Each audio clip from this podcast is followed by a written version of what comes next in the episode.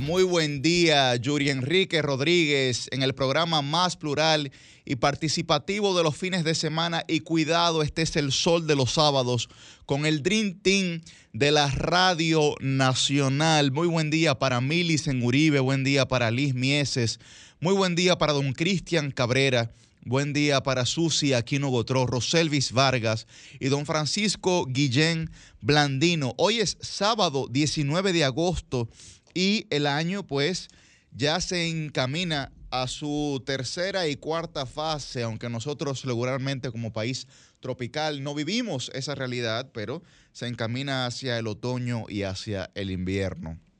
Evidentemente, eh, señores, esta ha sido una semana con muchas noticias eh, con muchas lamentaciones.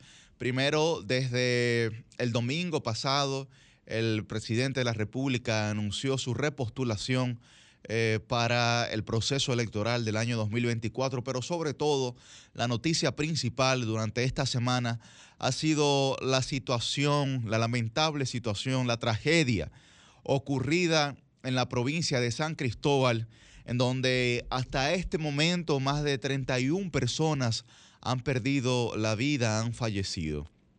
Nosotros, desde el sol de los sábados, eh, antes de iniciar con todas las informaciones que tenemos para compartir con ustedes, queremos eh, sobre todo, pues, eh, poder, digamos, dar nuestra, nuestra mano amiga, sobre todo nuestra consideración y también, ¿por qué no?, las condolencias con los familiares de las personas que, que han resultado víctimas de esta tragedia.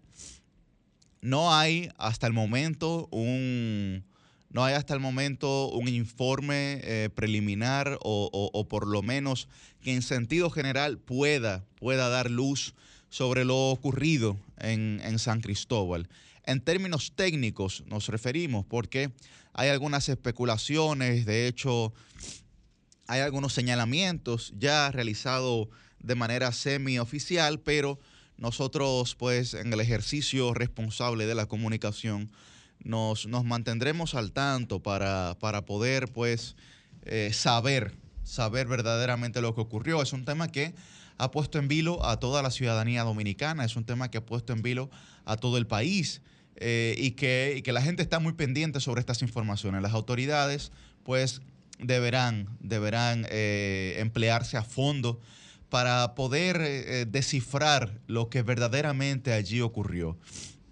Quiero hacer un reconocimiento especial al cuerpo de bomberos en sentido general, no solamente de la provincia de San Cristóbal, también los bomberos del Distrito Nacional, todos los bomberos que se trasladaron desde las diferentes partes del país para poder, digamos, sofocar este incendio y también darle tranquilidad, darle paz al pueblo de San Cristóbal, que eh, aunque el, hecho ocurrió, el hecho ocurrió el pasado, el pasado lunes, pues durante varios días estuvo, estuvo incendiándose nueva vez la zona cero o lo que le han llamado la zona cero.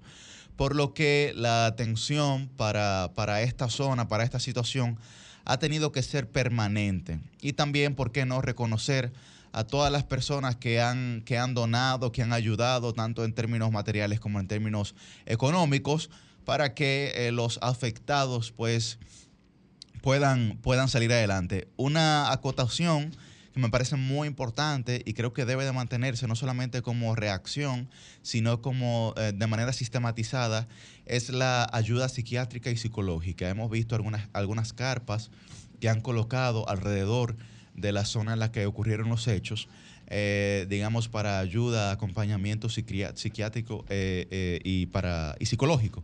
Entonces ahí yo creo que eso debe continuar y creo que el Estado, el Poder Ejecutivo, debe de hacer un programa especial, privilegiado y focalizado para estas personas que han sido víctimas eh, coyunturales de esta situación. Me refiero a los familiares de las víctimas mortales que también son víctimas.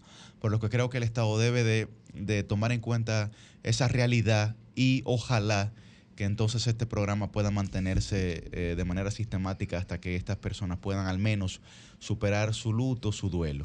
Muy buen día, Milisen Uribe. Buen día, Yuri Enrique Rodríguez, titán de la Juventud Dominicana, además coordinador de este espacio, El Sol de los Sábados, el programa más interactivo, más plural y más influyente de los fines de semana y cuidado. Buen día para todo nuestro equipo técnico. Ahí están los muchachos activos, Yuri, desde temprano. Así es. Firmes. Buen día para nuestra productora, Jennifer Rodríguez, donde quiera que esté. Espero que todo esté marchando como debe de ser con ella.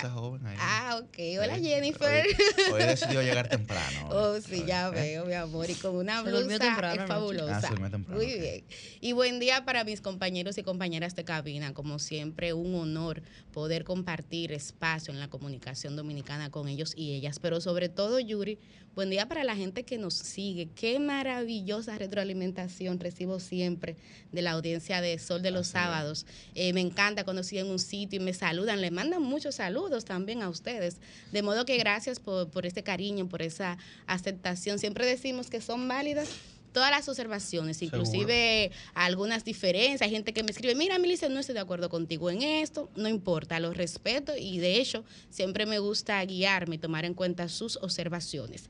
Sobre el tema, creo que no debe ser el tema de la semana, debe ser un tema que mueva. Permanente, sí. La, la, explosión de San Cristóbal.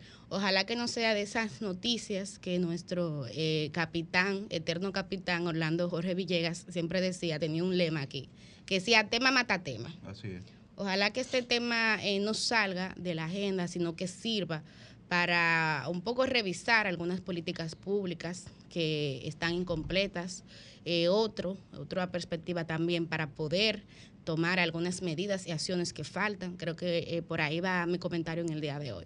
Pero sí compartir con ustedes algunas informaciones en relación a las responsabilidades de este hecho, porque a mí me preocupaba mucho el silencio o sea, ya casi una semana después, yo veía que las autoridades no daban ninguna versión oficial en relación a qué había pasado. Ni siquiera era un tema de inicialmente establecer responsabilidades, pero sí saber cuál fue la causa del incendio, qué pasó, qué falló, qué se pudo haber hecho mejor. Por lo menos eso en una primera etapa. Eso sucedió apenas hasta ayer, cuando finalmente el Ministerio Público que yo de hecho pensaba que era una información que primero iba a venir eh, tal vez del COE, eh, Industria y Comercio, Obras Públicas, pero no fue el Ministerio Público que se ha destapado y ha revelado que está investigando, exactamente, que está investigando una empresa llamada Vidal Plus. Escuchen esto, eh, oyentes del Sol de los Sábados. Vidal Plus es la empresa que está siendo señalada como responsable de la explosión por parte del Ministerio Público, que dice tiene varias personas bajo investigación y que eh, es un poco, va un poco más allá en la cifra de fallecidos, porque habla de 31 personas fallecidas cuando oficialmente el COE hablaba de 29 todavía. De, hecho, yo ahora cuando hice, cuando hice digamos, el referimiento, hablé de 31 también, porque es, la cifra es la cifra que ya, digamos, oficial. bueno, pues a esa cifra se refiere el, Ministerio Público. Sobre esta empresa, eh, no es mucho lo que se sabe, eh, es una empresa que tiene mucho tiempo operando, se dedica justamente al reciclaje, es una recicladora. Eh, sin embargo, hay unas declaraciones del alcalde de San Cristóbal, José Montaz, que dice que tanto esta como otros nueve negocios, ya estaban siendo despejados de la zona. Y que posiblemente de lo que se trató es que alguien estaba guardando o moviendo alguna mercancía, porque ya a ese día no estaba haciendo, no estaba operando esa empresa. Hay un periódico que le voy a dar sus créditos porque es lo que corresponde, que es el periódico N Digital, que logró hablar con parte de las propietarias de esta empresa y efectivamente ellas confirmaron que la empresa no estaba en operación. Vamos a ver qué pasa ahora. Yuri eh, Vidal Plus, repito, es el nombre de la empresa que está eh, señalando el Ministerio Público. ¿Qué me llama la atención? Bueno, que en la misma comunicación del Ministerio Público dice que hubo un antecedente. Y yo creo que eso eh, es una pista que hay que seguir.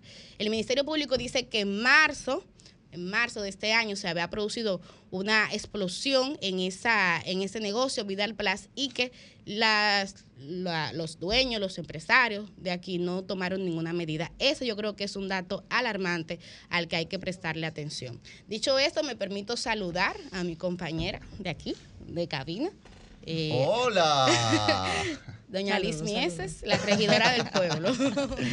Muy buenos días a todo el equipo de Sol de los Sábados, a todas las personas que nos sintonizan. Buenos días, Millicent, Yuri, y a todo el equipo de aquí del Dream Team de la radio. Efectivamente, eh, yo creo que San Cristóbal desde el lunes no es la misma San Cristóbal que todos conocíamos.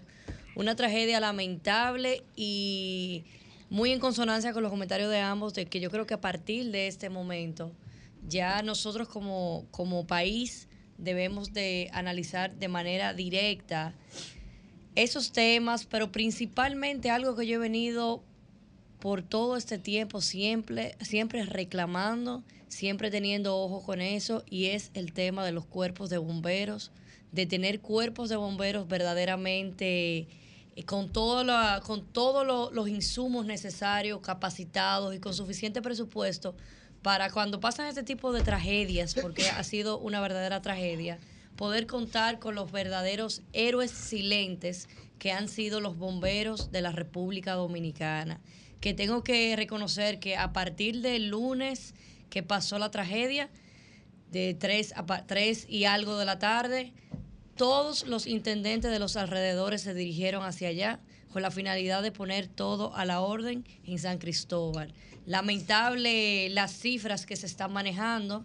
Esperamos que esas cifras se mantengan ahí y que se aplique un régimen de consecuencia en caso de, la necesidad del mismo, porque creo que debería de servir de referente, ya que ha sido la tragedia en esa índole más fuerte que hemos tenido como país.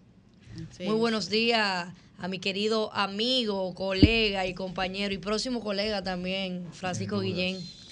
Gracias, mi querida regidora. Muy buenos días para nuestro equipo de producción, buenos días para nuestros compañeros en cabina y buenos días para todo el pueblo dominicano. Hoy, hoy el sol sale un poco apagadito por la tristeza que nos embarga, por esta noticia que ha arropado la semana y que, como bien decía Milicen hace un momento, ojalá que no solo sea la semana para que de esto podamos sacar, para que el dolor lo podamos transformar en verdaderas medidas, en medidas eficientes, eficaces, en medidas reales, para asegurar un poco más la la vida, el bienestar, la salud, la tranquilidad del pueblo dominicano en todos los rincones del país.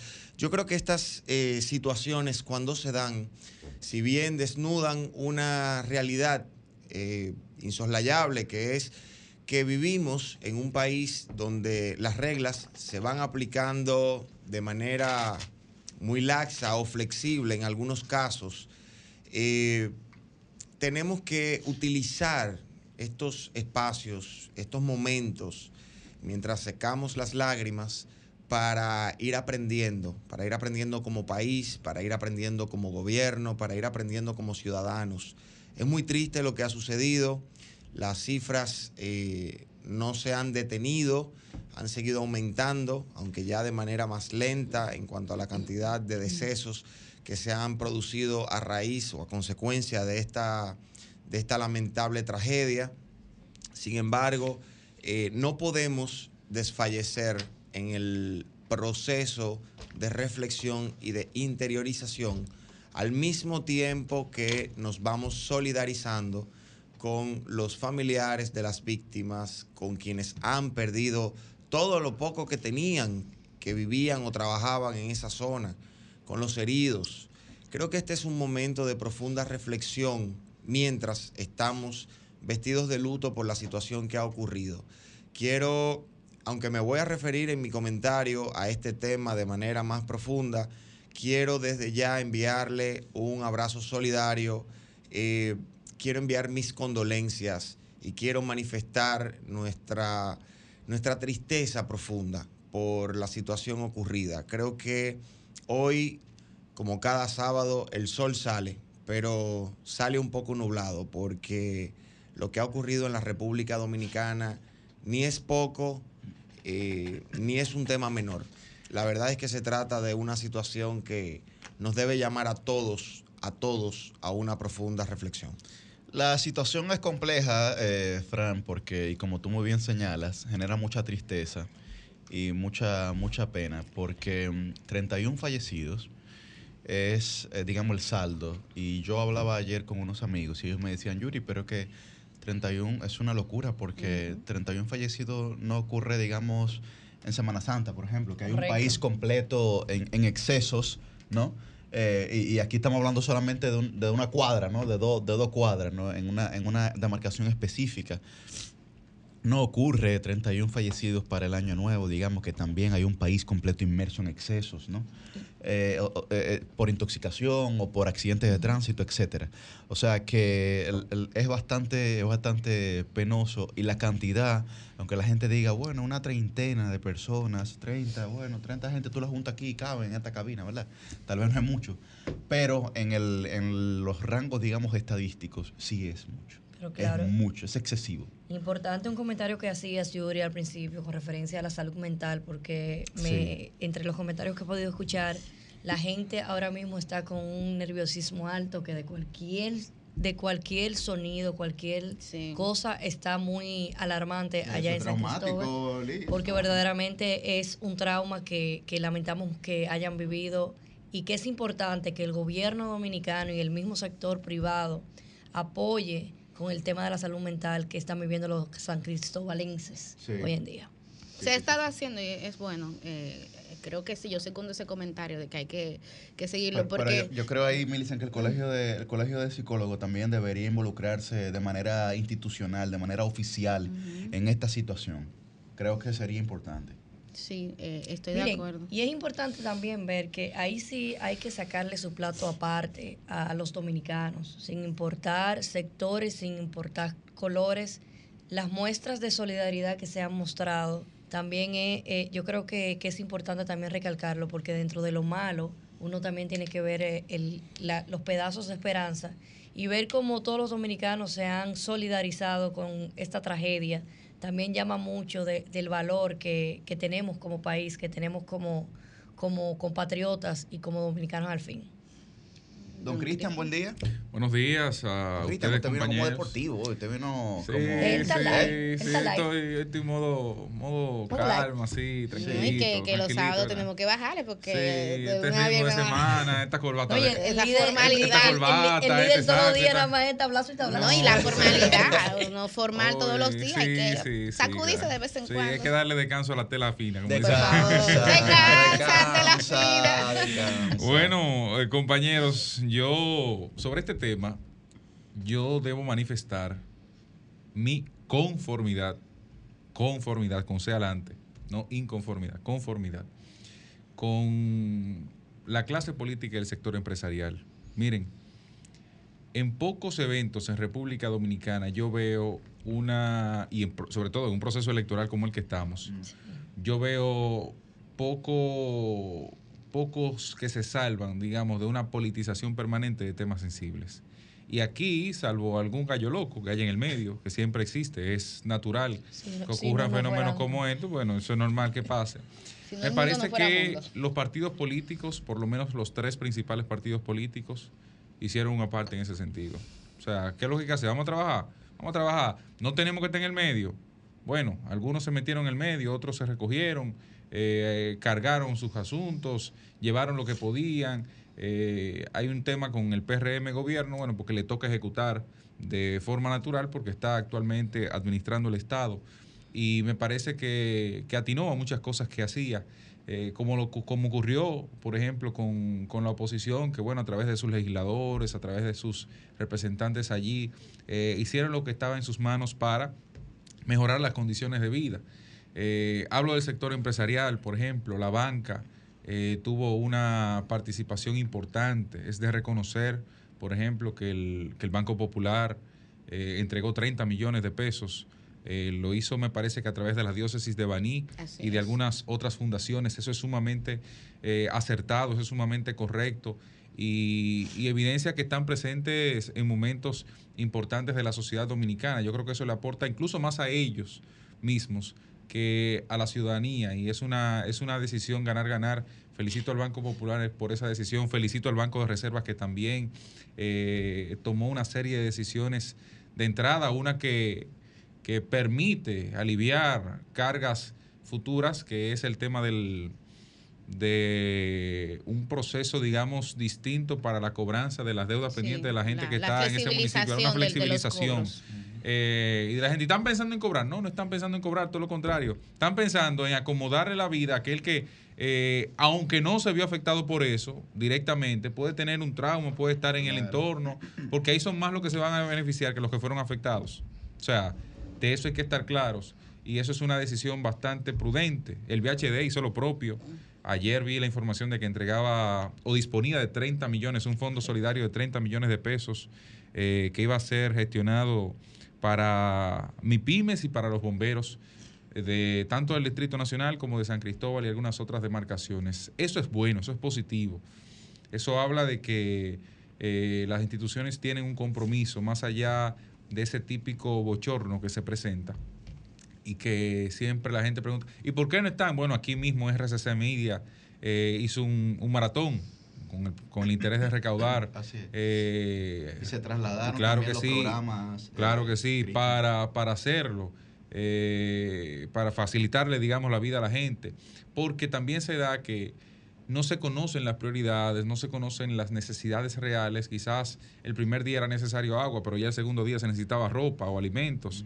El tercer día ya lo que se necesita es blog, cemento y varilla, por ejemplo, para reconstruir algunas de las viviendas afectadas. Y así por el estilo. Eh, me parece que ahí debe fortalecer, sí, el gobierno la comunicación, en el sentido de qué hace falta para poder complementar eh, aquel ciudadano que tenga el interés de apoyarle. Y partiendo de eso, que se pueda encaminar San Cristóbal en el menor tiempo posible, sobre todo en lo físico, porque lo emocional toma mucho tiempo y, y toma mucho tiempo también porque eh, hay una serie de elementos como el mismo tema de retraso en la entrega de los cadáveres porque no se identifican, que hay que entenderlo. Estamos hablando de cadáveres en muchos casos carbonizados, que no hay forma tú de identificarlo. Es o sea, importante que tú te eso es un dolor, eso es un dolor, eso es un tema difícil de manejar Es importante en todo sentido. referirse a eso, que, que ya no ni siquiera lo catalogan de cadáver, lo catalogan de osamenta, eh, digamos, a lo, a lo que logran recuperar, ¿no? Eh, los, los, los médicos, ¿no? Los, los cuerpos de emergencia que están encargados del levantamiento, ¿no? Pues lo, lo, lo catalogan ya de osamenta por la condición, y muy, muy difícil hablar de esto, ¿no? Pero por la condición carbonizada, etcétera, que ya tienen. Entonces, ahí también hay, hay, un, hay un desafío para poder identificar eh, tanto los sexos como las, las, las identidades ¿no? de estas personas. Por lo que nosotros también quisiéramos desde el, sol de, los sábados pedirle, pedirle paciencia ¿no? a la gente que está, que está en esta situación. Un momentico. No, no, es que no está, no está habilitada esa línea aquí. No. Detén. Eh, pedirle paciencia, pedirle paciencia a la gente, porque yo sé que hay mucha desesperación y vimos los videos al, al momento. ahora, vimos los videos al momento. Al momento de, de- de la explosión, ¿no? De cómo mucha gente ya tenía lo- los cadáveres de su familia y decía, por favor, que lo levanten o nos lo vamos a llevar nosotros, etcétera. No, y caso de gente que dice, es el mío, aún poder, sin- Correcto, sin, saber que ese era el suyo. Sí, así es, efectivamente, efectivamente. Bueno, nosotros tenemos en la, en la línea número 3 a, a la doctora Yocasta Lara, que es la directora del Centro de Hospitalarios del Servicio Nacional de Salud. Y ella va a hablar con nosotros sobre los trabajos que han realizado en los diversos centros. Muy buen día, doctora. Muy buenos días. Saludos. Se escucha, se escucha mal. Y ahora, doctora, ¿nos escucha? Ahora sí. Sí, muy buen día. Eh, Muy buenos días. ¿Nos pudiera, digamos, doctora, dar un, dar un panorama o una panorámica más bien sobre, eh, digamos, la situación de los centros hospitalarios en el en torno a esta tragedia de San Cristóbal? Sí, sí, por supuesto. Primero agradecerle la invitación y que ustedes sean un portavoz de, de las condiciones de los pacientes. Actualmente eh, tenemos ingresado, queda en el Hospital Juan Pablo Pina, que es, el Hospital de San Cristóbal. Queda solamente una sola paciente, la cual llegó con trauma abdominal y fue operada. Esa es hasta ahora la única que nos queda allá en San Cristóbal. Acá en la ciudad tenemos ingresado una niña de seis años, la cual está evolucionando satisfactoriamente. Esa está ingresada en el hospital Robert D. Cabral. En el hospital Hugo Mendoza tenemos un adolescente de 15 años que gracias a Dios ya fue estubado. ya está en sala clínica. Ese paciente se mantenía intubado y estaba en unidades de cuidados intensivos. Ya el paciente está en clínica, o sea que fue ya sacado de UCI y está también evolucionando muy bien, gracias a Dios. En el NEI Arias Lora, al día de ayer solamente permanecía una sola paciente, eran dos, fue de alta una en el día de ayer y en la unidad de quemado permanecen cinco pacientes. Eh, los cinco hasta anoche estaban estables. Ya el día de hoy tendría que esperar un informe, el cual nos llega a las 8 de la mañana. Doctora, la, la situación el momento de los hospitales que estaban tanto en las inmediaciones del evento, el Juan Pablo Pina es el principal por ser el local de San Cristóbal, como los que se utilizaron para la atención sobre todo de los quemados, el Ney Arias Lora, el Darío Contreras, ¿están realmente en óptimas condiciones para poder afrontar situaciones de esta naturaleza ante eventualidades que en el futuro se puedan presentar? Eh, como, las, como las que se suscitaron? Sí, sí, por supuesto. Eh, nosotros hasta el mismo día de la tragedia salieron a circular unas informaciones donde se solicitaban materiales gastables, la cual no correspondía con la realidad, ni tampoco se estaba pidiendo eh, ayuda fuera de lo que era el sí, también personal médico, se veía, exacto. Eh, no, no, tampoco. Sí se hizo un llamado, pero era al staff médico, o sea, a los, al personal sanitario completo del hospital, porque ustedes saben que hay equipos que no van diario de médicos, ni de enfermera, ni de bioanalista. Entonces lo que se hizo fue que se hizo un llamado, pero al personal del hospital para que fueran a dar apoyo. Y por supuesto, agradecemos que recibimos muchísimas llamadas de diferentes hospitales, de médicos amigos también que estaban, se estaban poniendo a la disposición para ir a ayudar. Pero en cuanto a su pregunta, sí estamos preparados para recibir cualquier eventualidad, pero siempre eh, recordando que muchas veces la magnitud es mucho más grande de la que nosotros esperamos. En ese caso, lo que hicimos fue del hospital que independientemente de que tenía material gastable y lo que correspondía, por supuesto, se solicitó apoyo, pero interno, o sea, buscar de otros hospitales por si en el momento, por si acaso se iba a necesitar más de lo que teníamos almacenado. Doctora Yocasta Lara, Milicen Uribe de este lado, un placer es saludarla. Eh, doctora, le hemos dado mucho seguimiento al personal médico, eh, que también son héroes y heroínas en esta tragedia. Quisiera que por favor nos compartiera información en relación al día de hoy, cómo han estado trabajando, qué tal los turnos, las rotaciones y también la preparación y los equipos con que cuentan quienes han estado en terreno durante todos estos días, por favor. El equipo de médicos que está laborando, enfermera y demás, es el equipo eh, normal que labora en el hospital, puesto que ya como le había comentado, en el hospital Pina solamente eh, al momento de la tragedia quedaron ingresados solo tres pacientes, lo que quiere decir que no requería de un personal extra, sino con el equipo del hospital bastaba. Eh, igual en los demás hospitales. Recordar que solamente eh, nos eh, referimos hacia la ciudad por la complejidad de las lesiones que tenían los pacientes, se trasladaron 10 en el momento de la tragedia, que fueron los dos, el adolescente y la niña, y ocho, seis que estaban en la unidad de quemado y dos que estaban en el NEI que presentaban quemaduras leves y trauma. Entonces no fue una gran cantidad de pacientes el cual fue referido ni que se dejó ingresado en el hospital Pina, por lo que el personal eh, que le asistió es el personal que normalmente labora en el hospital y que está capacitado para ese tipo de patología que presentaron los pacientes en el momento. Muy bien. Doctora, una preguntita. Eh, Francisco Guillén de este lado. La el traslado de estos pacientes por la naturaleza de las quemaduras y de, los, y de las situaciones de salud que presentaban nos obliga a preguntarle a usted como directora de los centros hospitalarios cuál es la, ¿cuál es la capacidad y el alcance que tiene la República Dominicana desde el punto de vista de, las, de los centros hospitalarios dedicados a quemados actualmente para atender eh, situaciones de esta magnitud? Y se lo digo, se lo pregunto, porque así como la situación de San Cristóbal, que quizás es la de ¿verdad? mayor impacto ahora mismo, también tuvimos una situación de incendios en las terrenas esta misma semana y hubo una explosión en un apartamento, en un residencial de Punta Cana, donde perdió la vida posteriormente eh, la señora y creo que al, bebé o la bebé tuvieron que hospitalizarlo.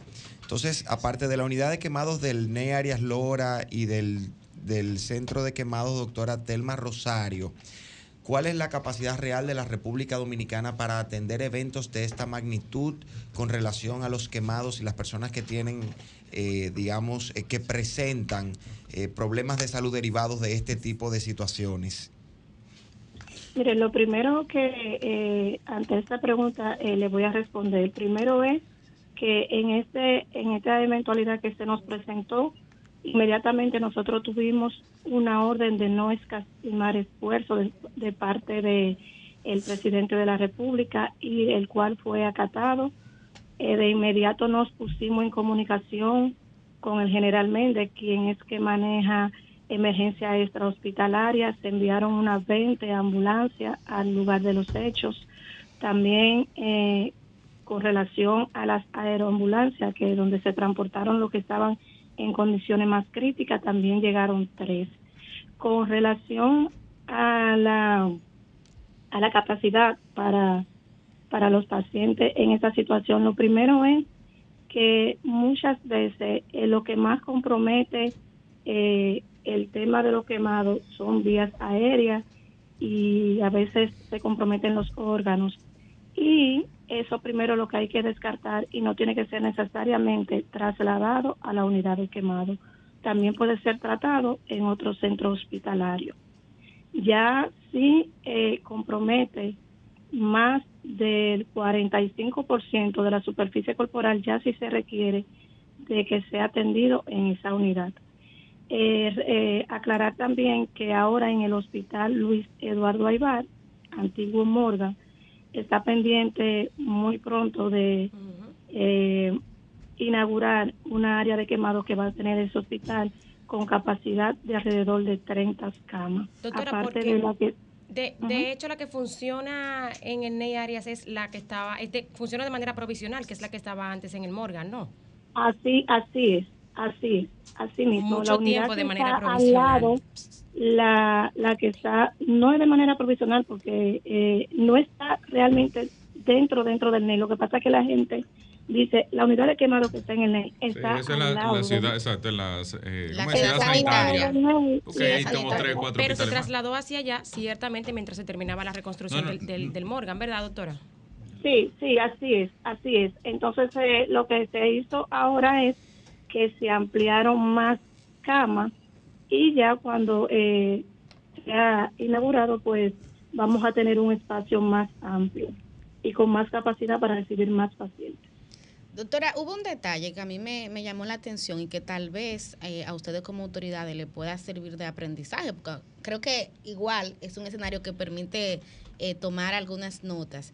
Y es tal vez el fortalecimiento de algún protocolo para que ante tragedias similares, que ojalá no sean frecuentes en República Dominicana, se pueda servir información oportuna. O sea, los primeros días, y le di mucho seguimiento a todo esto, eh, noté mucha angustia en familiares que no sabían dónde buscar información oficial, luego que no sabían cómo reportar de manera adecuada sus desaparecidos. Ahí quiero hacer un reconocimiento a colegas de medios de comunicación como la periodista Edifeble, que tuvo la iniciativa de recopilar todos los nombres de los desaparecidos y los teléfonos de familiares. Entonces, como que, que noté una debilidad ahí, doctor, y tal vez eh, pueda servir eso que pasó para tomar nota de la importancia de tener o fortalecer en el caso de que esté algún protocolo de cómo comunicar y cómo poder centralizar la información ante tragedias como esta, en el caso tanto de los heridos como de personas eh, desaparecidas. Mira, le explico. Lo que pasa que ante esta situación eh, reconozco que debemos de ponernos en los en los zapatos de los familiares que debe de ser honestamente muy angustiante, pero sí le puedo aclarar que desde el primer momento se tomaron todas las medidas según fue pasando las horas que uno pudo ir organizando.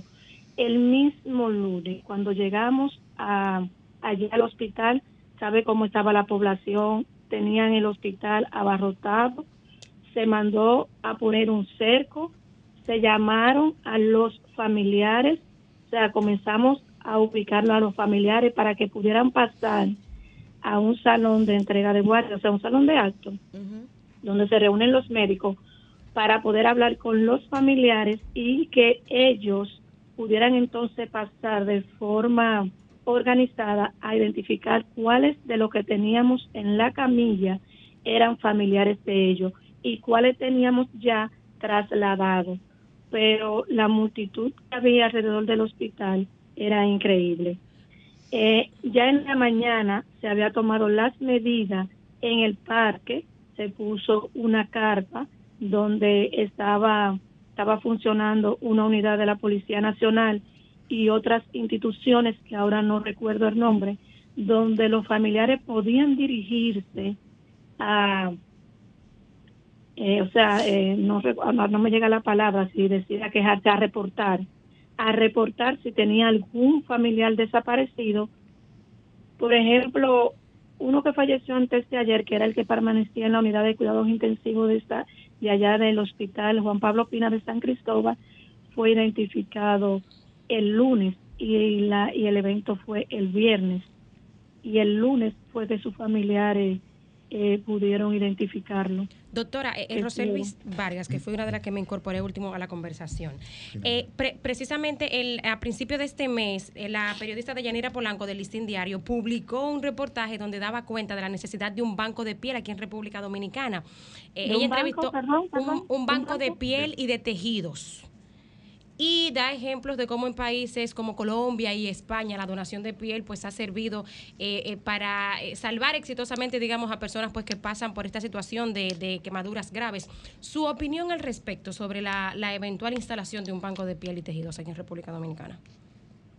Bueno, no leí ese reportaje y sí se estuvo socializando la licenciada eh, Johanny Aria que tiene que ver con laboratorio y todo lo que eh, contempla también, no tan solo para piel, también para trasplante, ha estado planteando y se está haciendo un levantamiento y un presupuesto para ver qué tan eh, factible, no tan factible, sino dónde podría ser ubicado, porque eso conlleva una, una serie de equipamiento que el país no cuenta. Entonces habría que hacer un presupuesto y ustedes saben que la burocracia del Estado eh, conlleva mucho tiempo para realizar eh, cosas tan importantes como esta. Doctora, Liz Miese, eh, por aquí. Finalmente, Liz. Sí, el ambiente, ¿cómo se siente allá en San Cristóbal, en el área de los médicos, en la clínica, en los hospitales? ¿Cómo lo ve usted de manera particular? Bueno, en mí misma fue bastante impactante eh, según fueron llegando pacientes, cuerpo también.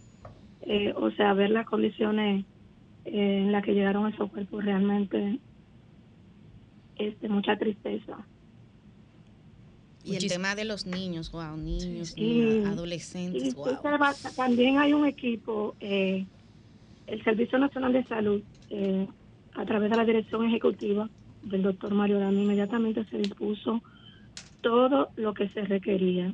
entre ellos está el equipo de psicología y psiquiatría que se trasladó de manera permanente hacia el hospital para dar apoyo al personal sanitario, todos, o sea, no tan solo los médicos, también las enfermeras, eh, los técnicos, los camilleros, todo el que estaba eh, alrededor de esta tragedia. Doctora. Se dispuso, se dispuso que el personal que dirige gestión clínica a cargo de la doctora Rubelina Santos diera apoyo a los familiares y a los pacientes. Ya el tiempo se acabó, pero me llama la atención porque la, la escucho conmovida. Usted es una mujer muy fuerte, me ha tocado entrevistarla en varias ocasiones, pero ante la pregunta de Liz, la sentí muy conmovida. Quisiera saber, desde el punto de vista humano, doctora, ¿qué lección importante o, qué aprendizaje se llevan ustedes, los médicos, de esta tragedia de San Cristóbal? ¿Qué le marcó? Pregunto. Primero que la vida no cambia en segundo. Wow. Wow. Muchísimas gracias, doctora. Gracias, doctora, gracias. Sabemos que, que vivir esa situación de primera mano eh, es, eh, le, le puede cambiar la vida a cualquier persona, incluyéndola, incluyéndolo a usted. Y mira, eh, es interesante porque hablamos de los bomberos, hablamos de los médicos, pero los mismos funcionarios y funcionarias que tienen que pasar, yo lo digo, o sea, la doctora Yocasta han dado todos los hospitales de este país por el cargo. Sin embargo, mira cómo se le escucha la conmoción de ver y de vivir una tragedia como esta. Terrible. Ah, hay que decir que los puestos de, de mando y de gerencia normalmente exigen, exigen Wow. cierta eh, exigen cierto, ¿verdad? Temple, exigen cierta frialdad. Eh, y Dureza, hasta, se y hasta- pudiera y decir, hasta ¿no? neutralidad Sí. en, en- en temas emocionales. Pero yo quiero decir, yo quiero reconocer que, que la verdad, tener a alguien como la doctora Yocasta Lara eh, con este nivel de compromiso emocional con situaciones como esta, es una muestra también de que quienes están haciendo el trabajo no solamente están viendo papeles y números, sino Sí. que están involucrados en cuerpo y alma en lo que están haciendo, en lo que se está decidiendo. De modo que, doctora, le mando un fuerte abrazo a usted y de manera extensiva a todos los médicos y el personal de los hospitales que están trabajando duramente con este tema. Eh, gracias por prestarle sus servicios al país y vuelvo y le digo, a través de usted, extensivo a todos los médicos que están involucrados en este proceso.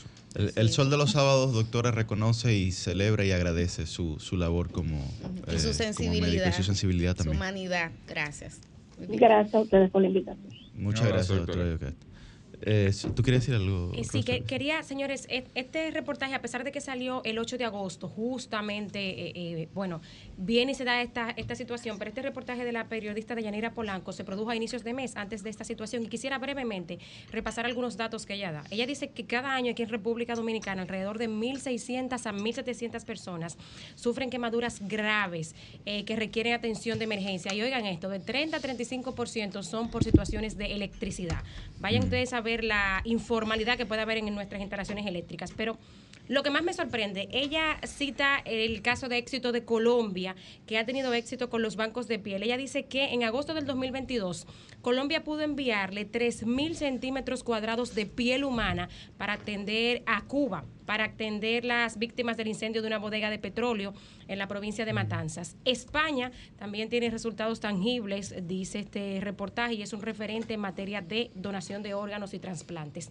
Yo particularmente me sorprendí porque en principio que no conocía mucho sobre este tema, yo dije, bueno, donación de piel, pues son donaciones eh, de cadáveres en principio, que, es lo que se hace, cadáveres que están en condiciones pues eh, se toma la piel y los tejidos de ahí como los órganos, que ya es eh, conocido. O sea, ojalá que esta situación nos sirva para poner este tema sobre la mesa, porque con el nivel de informalidad que hay aquí en muchos casos, nosotros hablamos siempre del tema de los accidentes de tránsito, todo este tipo de eventualidades que lleva a las personas a situaciones de emergencia, a requerir donaciones no solo de sangre, órganos, sino también de piel, como ya vemos, pudiera servirnos para eh, organizar pues esta iniciativa.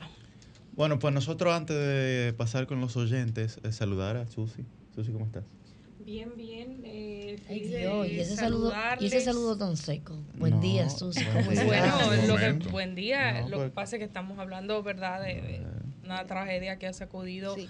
la República Y un, Dominicana. y un momento muy emotivo en Sol de los Sábados. Imágenes, eh, la verdad, desgarradoras. Yo pasaba recuento a los noticieros, a las colegas, amigas que conozco y que han estado en el lugar de los hechos. Muchas de ellas las he tenido, eh, la, he tenido la oportunidad de, entrevistarlas en, en mi canal de YouTube. Algunas entrevistas han salido ya, otras van a salir próximamente. Eh, no a raíz del suceso, sino a raíz de su trabajo profesional y, y le doy seguimiento a cada una. Y, y veo no solamente impactantes las imágenes de, de lo que allí sucede, sino hasta de ellas mismas en el lugar de trabajo, entre los escombros, de, de- de- todo lo que eh, les rodea y la verdad es que es chocante cómo en segundos puede cambiarle la realidad a un conglomerado y a un país. Y lo que ha pasado en San Cristóbal, lo que ha pasado en República Dominicana, como esto ha repercutido en, en toda la comunidad internacional, es sencillamente chocante, como también, y me hago eco de, de esta necesidad, la falta de regulación y supervisión, siempre digo esto, en nuestro país, de que las diferentes autoridades estén al tanto de qué tipo de sustancias, de qué tipo de gases, de qué tipo de utensilios, de qué tipo de eh, servicios y no servicios deban estar en un lugar, materiales y no estar. Señores, las diferentes autoridades deben supervisar este tipo de cosas. Todos los materiales deben estar supervisados y dársele un seguimiento adecuado. Usted tiene una fábrica, usted tiene una ferretería, usted tiene un negocio. A eso no es solo dársele un permiso y usted cumplió, es que quien le otorga el permiso tiene que ir recurrentemente a ver si con las características que usted cumplió en ese momento, usted las sigue cumpliendo, usted sigue satisfaciendo estas necesidades, porque son vidas de personas. Y a veces yo me siento repitiéndome, porque pasan catástrofes. Creo que en un momento aquí hablábamos en los micrófonos de sol de un derrumbe que ocurrió y hablábamos esto mismo. Entonces, no puede pasar que ocurran los desastres y estemos hablando lo mismo porque no haya regulación y no haya seguimiento en nuestro país independientemente del gobierno de turno que sea que esté pasando. Bien, nosotros ahora vamos a, a escuchar a los oyentes. Eh, vámonos ahí. Comunícate 809-540-1065. 1-833-610-1065 desde los Estados Unidos. Sol 106.5, la más interactiva. Yuri. Buen día, su nombre y de Buenos dónde está el días? ¿cómo estamos, mis hermanos? Dionisio de Duvergé. Hola, hola, Dionisio, ¿cómo estás? Le manda recuerdo que estoy con él aquí ahora mismo, el abogado Juan del Milagro Pérez. Ah, por Ah, supuesto. Está aquí le junto conmigo, estamos, estamos ahora mismo hablando de ustedes. Sí. Oye, Pero lo que bien le o voy a mal. decir, el pueblo de Oh, Duvergé... tiene que ser bien porque Sí, es el padrastro oye. de mi marido. Sí, claro, estamos aquí hablando, oye, es mi amigo desde niño. Oye, lo que estamos aquí. Este, el pueblo de Duvergé está totalmente solidarizado con el caso del munic- de, la provincia de San Cristóbal. Le digo por qué. Sí. Cuando murió la joven que trabajaba en el banco de reserva ahí, era compañero de un amigo de aquí de Duvergé que está interno, que era, era seguridad. Está en muy, en, muy, en muy malas condiciones, pero con Dios de plante, Duvergé le ha pedido una, una oración totalmente para, para que este niño, este joven, se sane de aquí este municipio de Duvergé. Em- Estamos solidarizados. Pero por otra parte, tengo para informarles que es mi, es, es mi terreno total. El senador de la provincia de Independencia, Valentín Medrano, como siempre lo viene haciendo año tras año, Sí. hoy se da una, hoy, hoy totalmente la provincia de Independencia, bate y siete, bate y ocho, bate y nueve, Cristóbal, Angostura, Mella, La Colonia, vengan a ver Duvergé, El Limón, Jimaní, Tierra Nueva, Boca de Cachón, La Descubierta, Poterrí, Guayabal, entrega de útiles escolares a todos los niños de la provincia de Independencia. Bien. Eso es una cosa que yo valoro mucho porque él lo viene haciendo año tras año, como lo han hecho Bien. otros precandidatos del PRM de la de Independencia. Muy, muchos días y que Dios, que Dios los bendiga a todos. Amén, Trabajando igual. temprano. Buen día, su nombre de dónde está el aire? Te lo va a dejar Sí, buen día, equipo. ¿Cómo están ustedes? Todo Buenos bien. días. Les saluda a Merandi aquí de los Guaricanos. Adelante, Merán. Eh, solidarizarme con todas esas víctimas que han perdido la vida y con sus familiares. Eh, lamentamos mucho eso y agradecer a, a Sol 106.5 que se trasladó ayer allá, su programación completa. Eh, agradecemos a los, lo- a los dueños de esa emisora que solidarizaron a través de la emisora y del país. Eh, y decirle a las autoridades que tienen que mantener, eh, o sea, tener reglas para eh, eh, esos esa industria que vienen aquí eh, al país. Pase buen día. Gracias, Merán. Buen día, su nombre y de dónde está el aire. Sí, ¿cómo están? Muy bien. Bueno, yo le digo y los felicito a ustedes y yo simplemente con humildad les doy un consejo que siempre hagan ese trabajo tan, tan limpio, tan plural como ustedes hacen y que también a la crítica eh, aceptarla y no y no ver la crítica como, como ofensiva. Por ejemplo, ¿cómo es posible? Y se lo digo con, con, con honestidad. Ese programa de, de ayer en la mañana ya, que la mayoría de cosas fuera hablar de político, de política, y ese, y ese conductor de ese programa agarra y coge a todo el mundo de inodoro y cuando uno dice algo, Julio Martínez Pozo se lo come. ¿Tú crees que es posible? Coge un programa en la mañana para nada más hablar de política. Bueno. Dime. Está bien, esa es su apreciación. Muchas gracias. Buen día, su nombre y de dónde está el aire. Buenos días, perro, familia de Vallaguana. Adelante, Vallaguana. Una, un llamado a ver si el señor presidente se digna a cogernos pena a nosotros los, los pensionados y nos aumente el sueldo, aunque sea hasta lo que ganamos 40 pesos, porque caramba, yo solamente en, en, en la expresión y el azúcar gasto casi 5 mil pesos y lo otro. Pero no, no le han aumentado a usted porque hay pensiones por pipa. Pero de 6 mil pesos, yo vi ayer se entregaron casi 2 mil pensiones, pero 6 Pero, mil pesos. sí, pues son pensiones, pensiones por pipa. Pero ¿Y 6 mil pesos es muy poco, Yuri, 6 mil Eso es pesos. irrisorio, completamente irrisorio. Ojalá que Así pueda, ojalá que pueda hacer un cálculo a ver si nos saca, porque estamos pasando hambre, la verdad que sí. Sí, y no es un tema para mí solamente del presidente, es un tema del sistema de la seguridad social, es una discusión que como país tenemos que tener en algún momento. Así es, así es. Porque 6 mil pesos no da para nada, señores. No, así No, pero no, ni, ni 20 siquiera a las 6. Exacto. Claro. Bueno, que Gra- Dios lo bendiga. Amén, gracias, Vallaguana. Buen día, su nombre y de dónde está el aire. Sí, saludo. Le habla Ceneida Guzmán, Santo Domingo Norte. Hola, Zeneida. Neida. Hola, mis queridas comunicadoras y periodistas jóvenes. Necesito que decirle dos temitas, pero muy breve. Mire, eh, vemos muy bien que en la explosión de San Cristóbal haya muchas personas soli- solidarizándose, ¿verdad? Artistas que van y tiran un discurso y por ahí mismo, por aquí, que más rápido y se van. Solamente lo que quieren un discurso. También vemos eh, la contenido. solidaridad del presidente Luis Abinader, que sí esa persona desde un principio están trabajando. Ahora también quiero dejar una pregunta en el aire.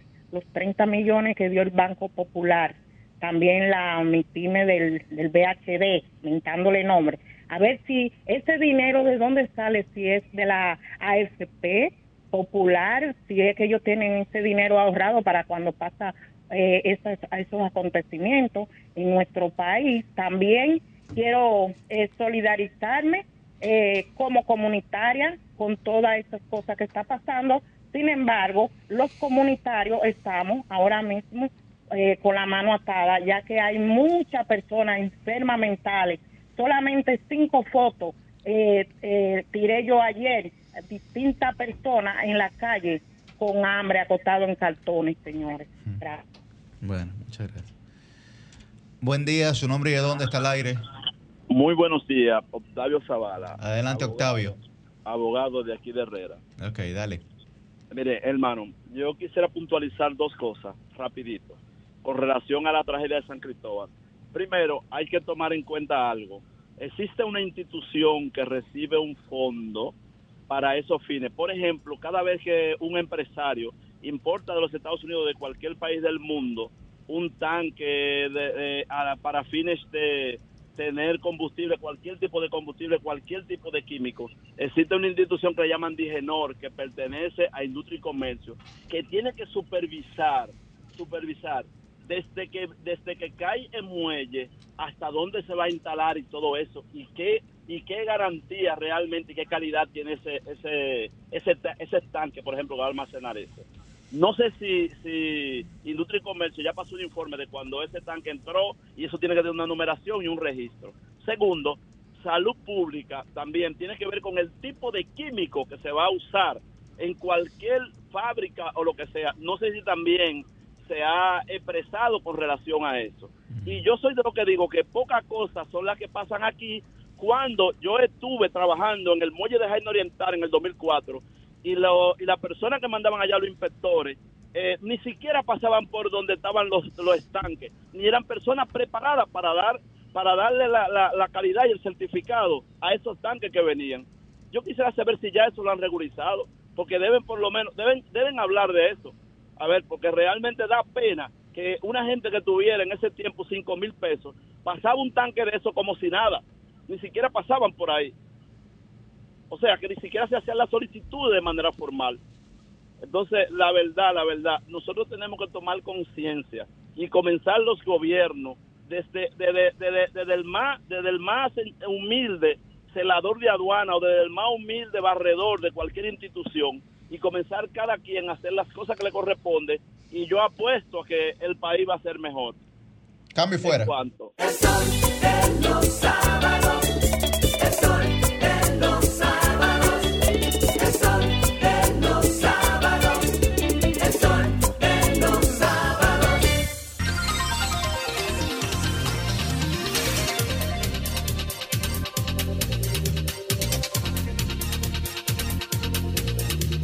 8 y 7 de la mañana.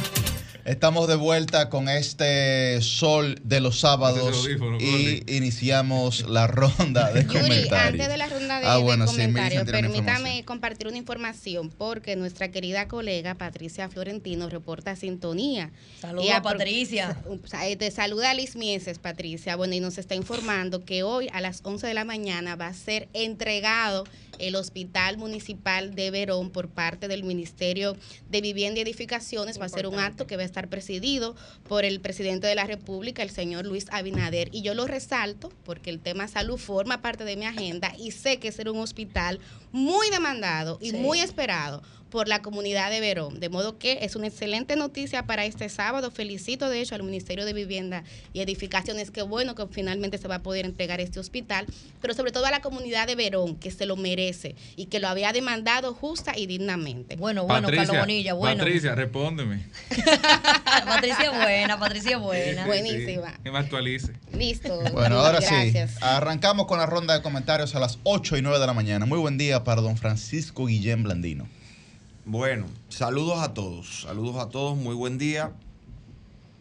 Hoy, como ya veníamos hablando, es eh, un sábado muy particular porque las emociones han estado a flor de piel, al igual que ha ocurrido en el resto de esta semana y seguirá ocurriendo por un largo tiempo, ya que la recuperación de San Cristóbal, el dolor que embarga al pueblo dominicano y la preocupación por determinar lo que ocasionó la tragedia de San Cristóbal no son temas que van a concluir eh, en las próximas horas ni en los próximos días. Hay que decir que lo primero que debemos resaltar sobre esto, ya habiendo expresado nuestras condolencias sinceras y nuestro deseo de, digamos, de que el pueblo san cristobalense se, se recupere, se reponga, se reconstruya, no solo material, sino también espiritualmente luego de este suceso, pues que hasta hace poco estaban ardiendo todavía las llamas que arroparon esa zona de, de nuestro hermano pueblo de San Cristóbal y todavía se están uniendo en solidaridad y resiliencia los dominicanos que de buen corazón han decidido involucrarse en, en este tema, en este proceso. Y los que no han podido involucrarse de manera directa, pues lo han hecho expresando eh, o manifestando sus, su parecer con respecto a esto. La verdad es que es en estas situaciones que son tan críticas y tan dolorosas cuando uno puede entender la esencia y el tejido del que está hecho una nación y una sociedad. Y con toda seguridad cabe decir que el pueblo dominicano ha demostrado nuevamente que está totalmente decidido en trabajar en favor de sus hermanos cuando ocurre una situación como esta. La verdad es que en esta situación, como todos hemos visto en los noticieros, como todos hemos visto en los periódicos, aquí se ha puesto de manifiesto la igualdad, la verdadera igualdad. Aquí no ha habido diferencia entre hombres y mujeres. Aquí no ha habido grandes diferencias entre el sector público y el sector privado. Aquí no ha habido diferencia entre jóvenes y gente mayor. Aquí todo el mundo se ha unido en, ese, eh, en esa voluntad inquebra- inquebrantable de hacer lo que está en sus posibilidades para intervenir, contribuir, apoyar y solidarizarse. Y esa es la nación que nosotros entendemos que debemos seguir construyendo, no solamente frente a la tragedia, sino también frente a la responsabilidad, sino también frente a las cosas positivas, sino también frente a la construcción del progreso que necesita la República Dominicana.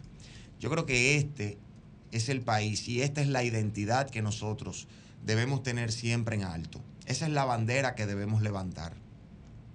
En estos escenarios donde hay una especie de, de danza, si cabe el término, entre la tragedia y la esperanza, la desesperación y la fe, pues otra vez se ponen de manifiesto los protagonistas, protagonistas que han llamado anónimos, no son anónimos, tienen rostro y tienen nombre, son protagonistas silentes. Nuestros bomberos, nuestros policías, la defensa civil, nuestros médicos, enfermeras y enfermeros, nuestros periodistas, que muchas veces se nos olvida, que están arriesgándose para poder llevarnos a las informaciones del lugar, pues nuevamente están ahí al pie de lucha, al frente de las situaciones, bajo todo tipo de precariedades, abandonando sus hogares, exponiéndose, eh, trasladándose a lugares de inseguridad, de incertidumbre, para hacer lo que su vocación y su responsabilidad les llama.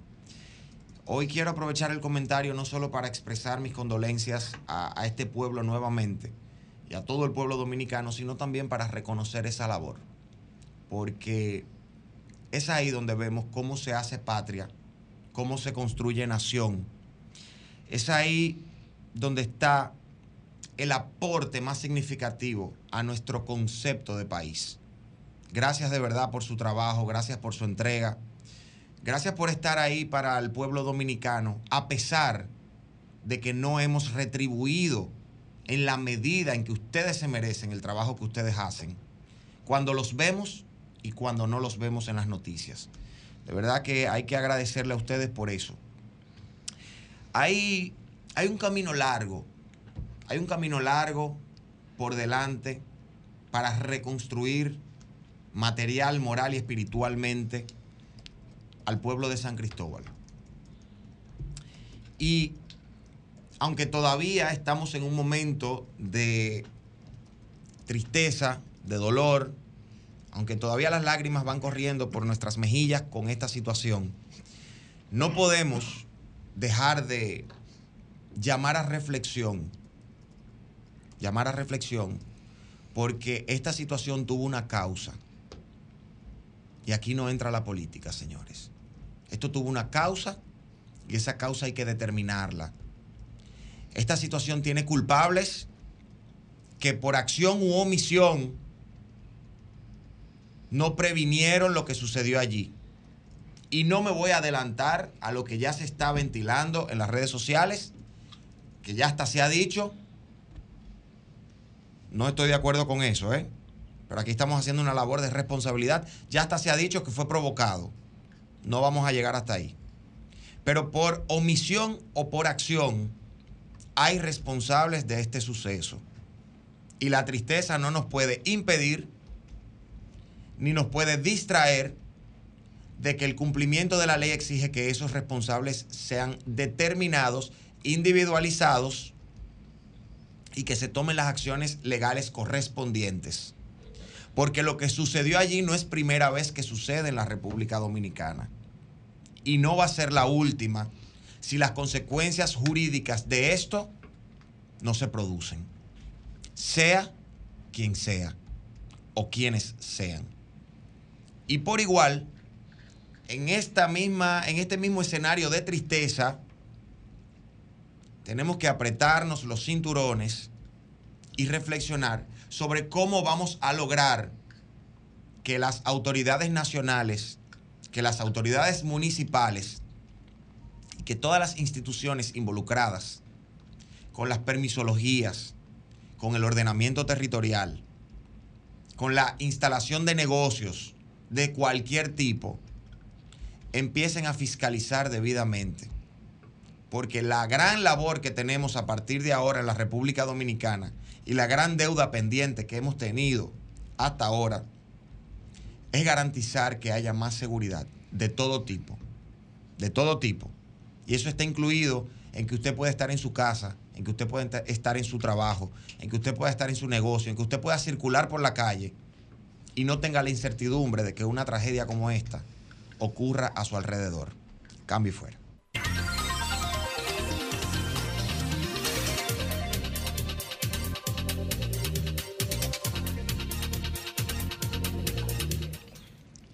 A las 8 y 17 minutos de la mañana ha llegado uno de los momentos estelares en este Sol de los Sábados y en esta ronda de comentarios.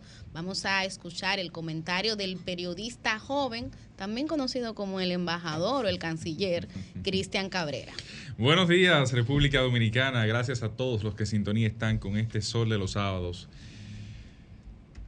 A la policía que recuerde que la explosión no hará que se nos olvide la licitación que hizo que cada uniforme salga a 133 mil pesos. ¿eh? Eso, es- eso no, reitero, no es algo que se va a olvidar. Para que no crean que eh, como la explosión conmovió a mucha gente, eh, hay temas que no seguirán siendo tratados. Ahí está esa licitación y compras también debe dar una respuesta ante eso. Debe ofrecer una respuesta de qué uniformes son esos que cuestan, qué habituallamiento es ese que cuesta 133 mil eh, pesos por persona si no tiene armas, ¿eh? porque no tiene armas. Si tuviera armas, otra historia, otro gallo cantaría, pero eso es sin armas. Eso es solamente botas, medias, eh, eh, emblemas de la policía y demás. Miren, hubo dos temas que pasaron por alto esta semana, pero que guardan una importancia capital para República Dominicana. El primero de ellos es un tema vinculado a la educación. Esta semana el presidente de la República emitía el decreto 365-23 que convoca de alta prioridad nacional el proceso de reforma y modernización del sector educativo en el nivel preuniversitario. Este quizás, quizás, sin ánimo de menospreciar cualquier otra acción, es el decreto más importante que ha emitido el presidente Abinader en lo que lleva de gobierno. Y es el más importante porque es el único que hasta ahora realmente hace una convocatoria para una transformación en la educación dentro de su gobierno. Porque hasta ahora todo había sido discurso, pero muy poco había sido práctica. Incluso esto está por ejecutarse. Habrá que ver cuál es el resultado final de esto.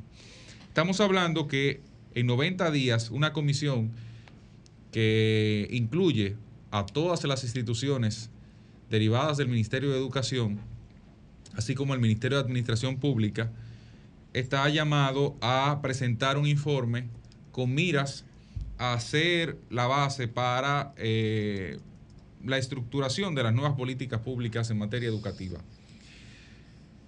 Eso tiene bemoles. Es positivo porque, bueno, si se aplica, se abre la compuerta del debate sobre cuál es el verdadero criterio que debe tener República Dominicana para afrontar los retos educativos en los próximos 10, 15, 20 años. Sobre todo partiendo de que el presupuesto del 4% ha sido prácticamente ha dejado estancada la educación a pesar del incremento de la inversión. Y hablo de estancada no porque no se haya tenido avances, sino porque en el resultado de aquellos que participan de esa educación dominicana, dígase, esos alumnos que salen de las escuelas, ha sido muy poca la diferencia, pre 4%, post 4%.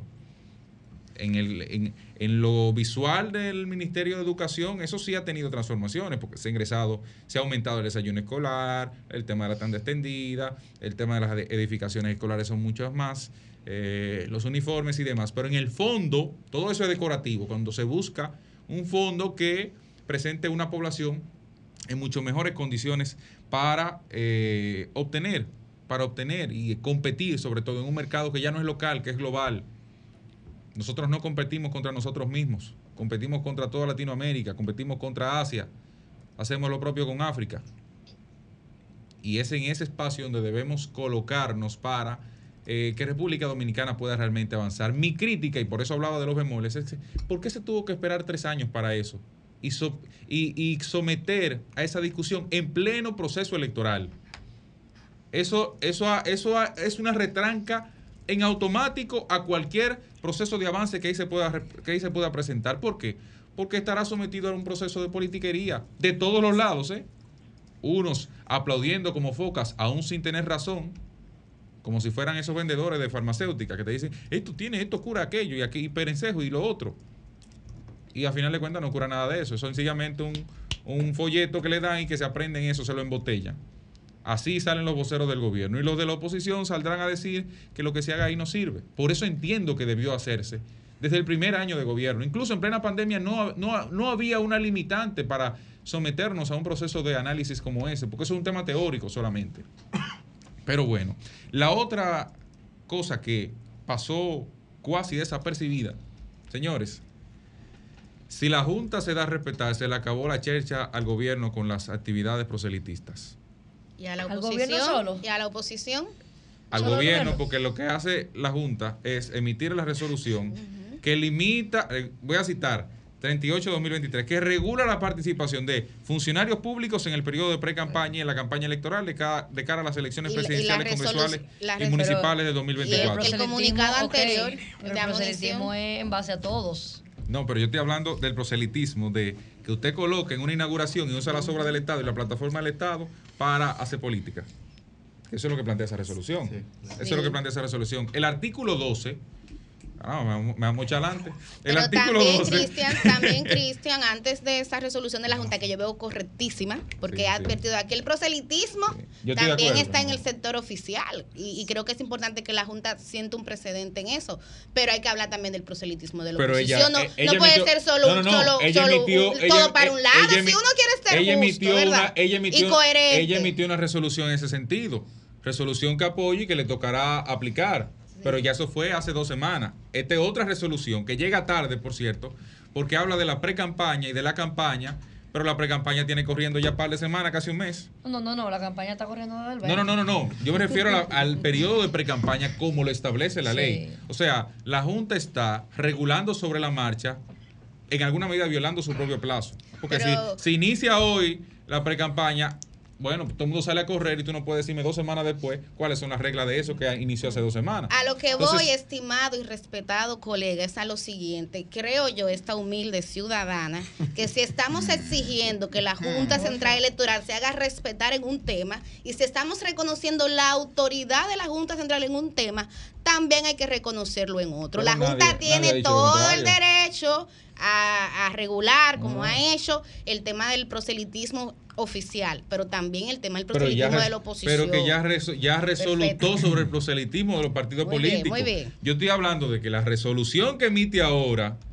la resolución que emite ahora, te dice que no se pueden usar la plataforma del Estado, que eso no tiene ¿eh? nada que ver con la oposición ni con el PRM pa- como, como partido en el gobierno. Sí, es un tema Porque gubernamental. son- es un tema gubernamental. Y es correcto. Que diga, por ejemplo, como pasó en el Día de la Red, el restaurador presidente. de- ¿Qué es eso, por Dios? Estamos en el 2023. Ese uso de los recursos del Estado. Parece que no se leyó el periódico El ese día, mi secuestro de amigo. los espacios institucionales Mi para la amigo, reelección, claro. sí, por supuesto. Que una persona te diga a ti, como hay un, un- un administrador de una institución de electricidad, que está- mire, hay que donar para el partido. ¿Qué es eso?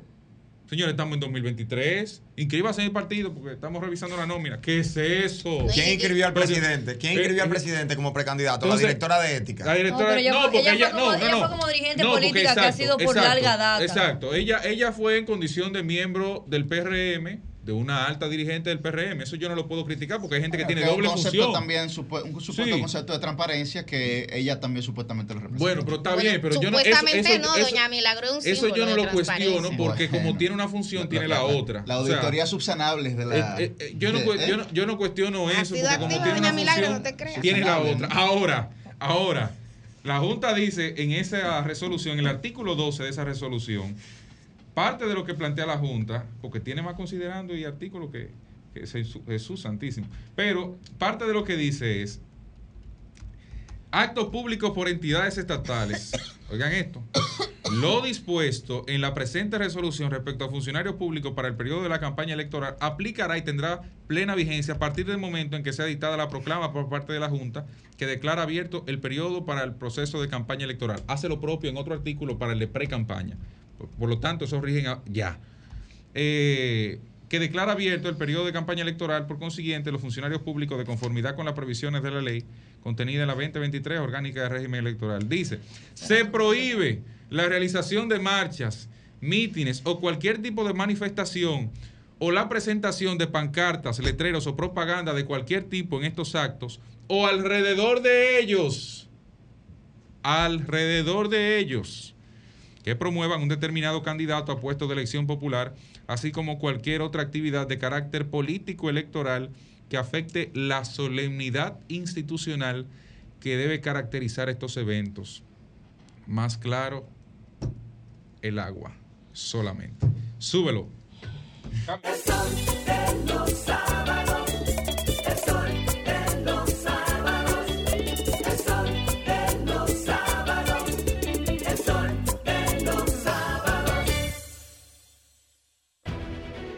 Sol 106.5, la más interactiva.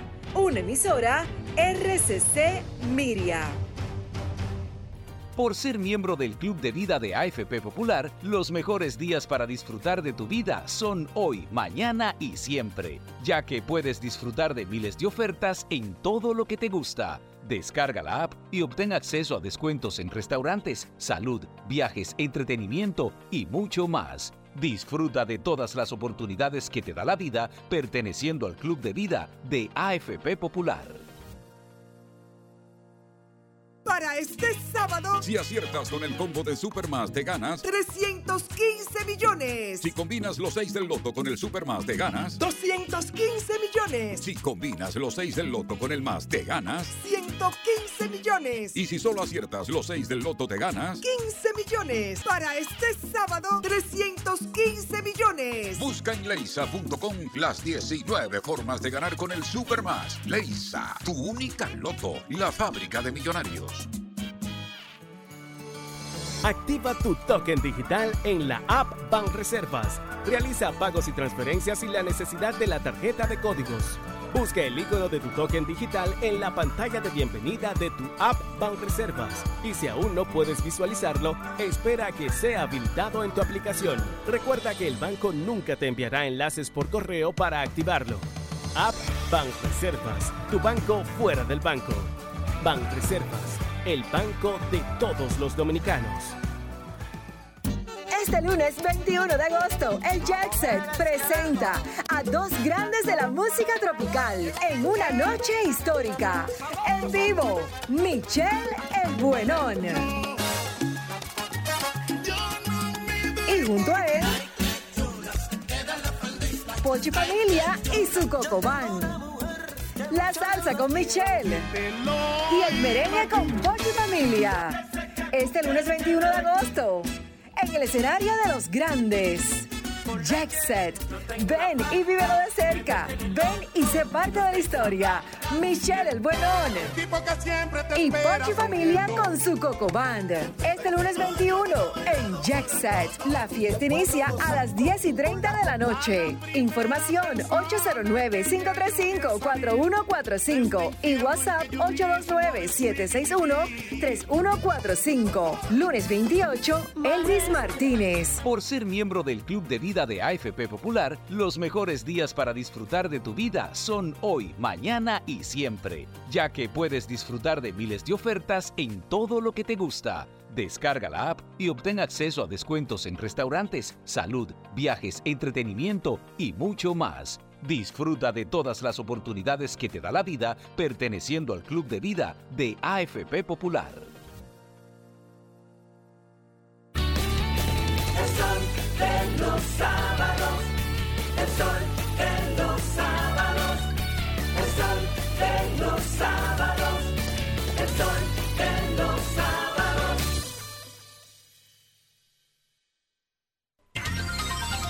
Bien, a las 8 y 31 de la mañana continuamos con esta ronda de comentarios en el Sol de los Sábados. Muy buen día para Roselvis Vargas. Buenos días para nuestro coordinador, para la gente que está desde temprano con nosotros y también para los que nos sintonizan a partir de este momento. Eh, mire, señores, yo adelantaba hace un momentito algunos detalles de los que eh, pues expone la periodista de Yanira Polanco en su reportaje del pasado 8 de agosto sobre la necesidad y la importancia de tener un banco nacional de piel y tejido en República Dominicana. Y ahora hago énfasis en lo de nacional porque en la unidad de quemados del Hospital Infantil de Santiago hay hay un banco de, de piel y de tejidos, pero eh, ya les voy a explicar en un momento las precariedades que presenta eh, esa unidad y ese banco que funciona desde el año 2019, luego de una investigación que encabezaran eh, dos eh, médicos y que ganara precisamente pues un aporte económico eh, por esta investigación de parte del Ministerio de Educación eh, Superior que les permitió abrir esa ese banco de, de piel y tejidos en esa unidad del Hospital Infantil de, de Santiago. Miren, ya les señalaba yo hace un momento la cantidad de piel que pudo donar en agosto del año pasado, hace justamente un año, Colombia a Cuba por una explosión que hubo en el municipio de Matanzas. Lo repito para quienes no escuchaban el dato en ese momento, 3.000 centímetros cuadrados de piel humana donó Colombia a Cuba. Cuando usted dona esa cantidad de piel a otro país es porque usted tiene para la demanda local suficiente y ya citaba, como mismo lo resalta este reportaje, eh, que España también es un referente a nivel internacional de la donación de piel. Reitero, todos los datos que estoy citando son de este reportaje del pasado 8 de agosto del periódico Listín Diario. Una de las personas que entrevistó Deyanira para este reportaje fue uno de los tres primeros médicos en especializarse en el extranjero eh, en este tipo de, de, de- medicina, ¿no? De los, de los tres primeros cirujanos en, en especializarse cuando se donó al país la unidad de quemados Per F. Ort del Hospital Luis Eduardo Aibar, de la que hablábamos hace un momentito con la doctora Yocasta, que fue inaugurada en 1993 con 10 camas y con todas las herramientas para la atención de las quemaduras de pacientes. El doctor Eddie Bruno, que es el encargado y el director de esta unidad de quemados, que primero funcionaba desde 1993 eh, eh, hasta el 2012, me parece, en el Luis Eduardo Aibar, hasta que fue cerrado para su remodelación y luego pues trasladado de manera provisional. Aunque la doctora Yocasta decía que no provisional porque se ha instalado con todo en el Ley Arias, se trasladó allí hasta que se completara el, el Morgan. El propio doctor Eddie Bruno dice que, eh, bueno, que trabajan, que, que las 11 camas que tiene esta unidad se mantienen eh, llenas. Y él mismo, que es el punto que quiero resaltar en esta ocasión, eh, destaca cómo eh, no han dejado de ofrecer servicios, pero están dejando de hacer, de hacer eh, injertos de piel de cerdo porque no tienen las condiciones para procesarla. O sea, el, el laboratorio para procesar la piel, la piel de cerdo, que es, eh, digamos, una de las que más se usan en los injertos de piel en quemados, no tienen las condiciones para hacerlas en el NEI área. Fíjense algo. Además de que no tienen las condiciones allí, también uno de los datos que ofrece este trabajo periodístico de Deyanira es que a raíz de la fiebre porcina también se ha reducido el trabajo con piel de cerdos. En el caso de la de la unidad que hay en Santiago, Banco de Piel y Tejidos que funciona en el Centro Infantil de Quemados, doctora Telma Rosario, del Hospital Arturo Grullón en Santiago, también está dejando de trabajar por la falta de donación. Tienen ya un tiempo considerable que por la falta de donación pues no están realizando este tipo de trabajos. Lo que yo quiero aquí es que veamos, señores, no solamente, esa es la única, la única unidad de quemados para niños que funciona en el país, que es la que funciona en Santiago, y la única para adultos es la que está funcionando actualmente en el Ney Arias. El especialista que entrevistaron para este reportaje, el doctor Marcos A. Núñez, sugiere que por la cantidad de personas, por la cantidad de habitantes que tiene República Dominicana, debería haber unidades, eh, debería haber bancos de piel y de tejidos regionales.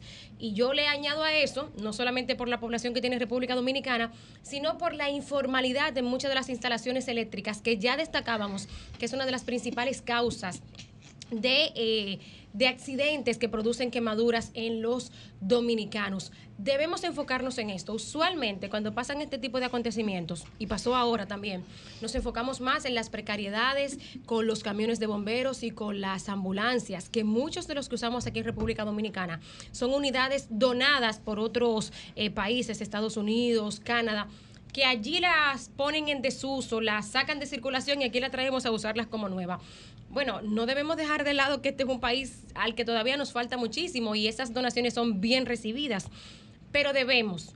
Asimismo, como ponemos la mirada en esas unidades eh, precarias, como lo que pasó, por ejemplo, en las terrenas, que el propio eh, alcalde de las terrenas reconocía que aunque el- la unidad de bomberos llegó a tiempo, no tenía la capacidad suficiente de agua para enfrentar el incendio que se produjo en la Plaza del Paseo, en las terrenas, que también vimos, vimos imágenes de ella esta semana el propio alcalde reconociendo eso. Bueno, lo que yo quiero eh, eh, eh, traer a colación en este momento es que no solo hablemos de la precariedad de los bomberos, de las ambulancias en esta ocasión, sino que hablemos de un tema que es recurrente, no solo por explosiones, sino por las situaciones de la electricidad, que son los quemados.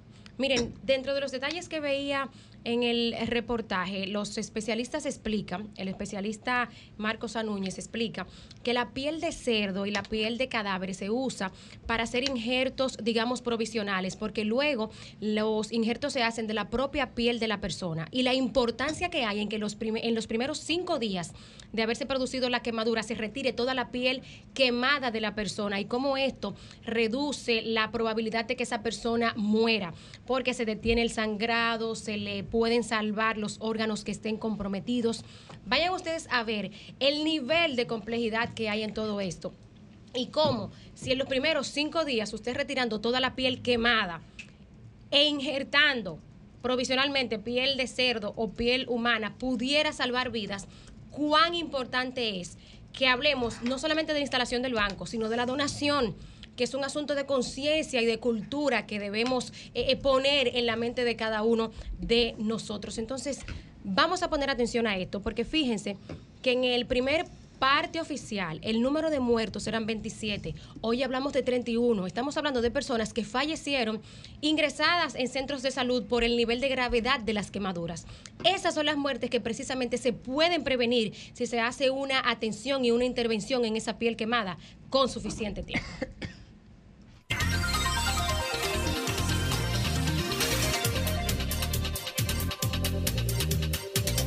las 8 y 39 de la mañana continuamos con esta ronda de comentarios. Muy buen día para Liz Mieses. Muchísimas gracias, buenos días a todo el equipo de Sol de los sábados, al equipo técnico y a todas las personas que nos sintonizan cada sábado por aquí, el Dream Team de la radio. Señores, la tragedia del pasado lunes en el municipio cabecera de la provincia de San Cristóbal, que terminó con la vida ya de 31 personas y decenas de heridos, puso de manifiesto la urgencia y la necesidad de la aplicación de la ley de ordenamiento territorial. Señor, una ley que es la ley 368-22, promulgada el 22 de diciembre del año 2022. Eh, una legislación que precisó en su momento, en su artículo 108, que a partir, tenían nueve meses para empezar con la aplicación de la misma. Una ley que lo único que trae a la República Dominicana es beneficio en la planificación de todos los territorios. A raíz de, esta tragedia, veo cómo ha salido a relucir el interés de la aplicación de la misma. Y es donde yo me pregunto qué está pasando dentro de la Cámara de Diputados con todas las leyes que ya hay promulgadas, sin embargo, que no se están aplicando. La municipalidad no solamente es para los regidores y los alcaldes, la municipalidad también es para los representantes en el Congreso, de precisamente fiscalizar como parte de su labor y competencia como congresista de la República Dominicana, fiscalizar que esas leyes se cumplan. Y en los casos donde no se esté cumpliendo, precisamente poder hacer un trabajo de fiscalización del mismo. Y por eso yo llamo la atención de todos los gobiernos locales, llamo la atención de cada uno de los diputados que representa una demarcación y un territorio, de, de poder eh, vincular esas leyes tan importantes como lo es la ley de ordenamiento territorial, que para poder efectuarlas conlleva de un reglamento por territorio. Nosotros aquí desde el Distrito Nacional, que tenemos ya alrededor de nueve meses, hemos podido aprobar gran parte de la circunscripción número dos, circunscripción que precisamente no tenía ningún tipo de reglamento. Hoy cuenta con un reglamento de ordenamiento territorial. Y asimismo vamos a pasar, estamos trabajando ya la circunscripción número 3. ¿Y por qué hablamos de la ley? Esta ley lo único que trae es un beneficio, como dije anteriormente, y es una ley que este tipo de tragedia puede evitarse y prevenirse, porque con un uso de suelo real, un uso de suelo conveniente para las áreas donde se ejecuta, es lo que buscamos con la planificación y con la organización, con reglamentar y normar cada uno de los territorios. Por eso aprovecho la plataforma, aprovecho ese llamado que han hecho diferentes legisladores a raíz de la tragedia, de que debemos enfocarnos en la fiscalización de la aplicación de las leyes ya promulgadas. Y un llamado nuevamente a los gobiernos locales, a todos los alcaldes, a todas las alcaldesas de la República Dominicana, de ejercer cierta presión dentro de los consejos de regidores para la aplicación de la reglamentación de la misma. Señores, pasando a otro tema, no menos importante a nivel de representación, estamos ya en los comicios de la pre-campaña donde se van a elegir los precandidatos, los candidatos ya formales de cada uno de los partidos a representarlos a ustedes, los ciudadanos, tanto en el ámbito municipal como en el ámbito congresual. Y por eso yo he mantenido un fiel discurso de que nosotros tenemos que indagar, el ciudadano tiene que indagar, conocer las propuestas, que sean propuestas reales y más que reales, propuestas realizables, de ver quién verdaderamente te representa. Hago también la acotación de que en el ámbito congresual, que aquí tenemos representación de la gran mayoría de los partidos, tenemos precandidaturas de la gran mayoría de los partidos, de que hagamos una, una, de que podamos elegir candidatos que verdaderamente vayan a sumar, candidatos que verdaderamente presenten propuestas realizables, presenten una representación real, haciendo también el llamado de que en las diferencias de los partidos, la mayoría de la elección que se va a tomar es una elección de encuestas. Por eso es bueno que indaguen, que entren a las redes sociales, que investiguen quiénes son las personas que hoy en día están aspirando y ver que sean personas que verdaderamente vayan a hacer una representación digna y una representación real en cada uno de los territorios. Cambio fuera.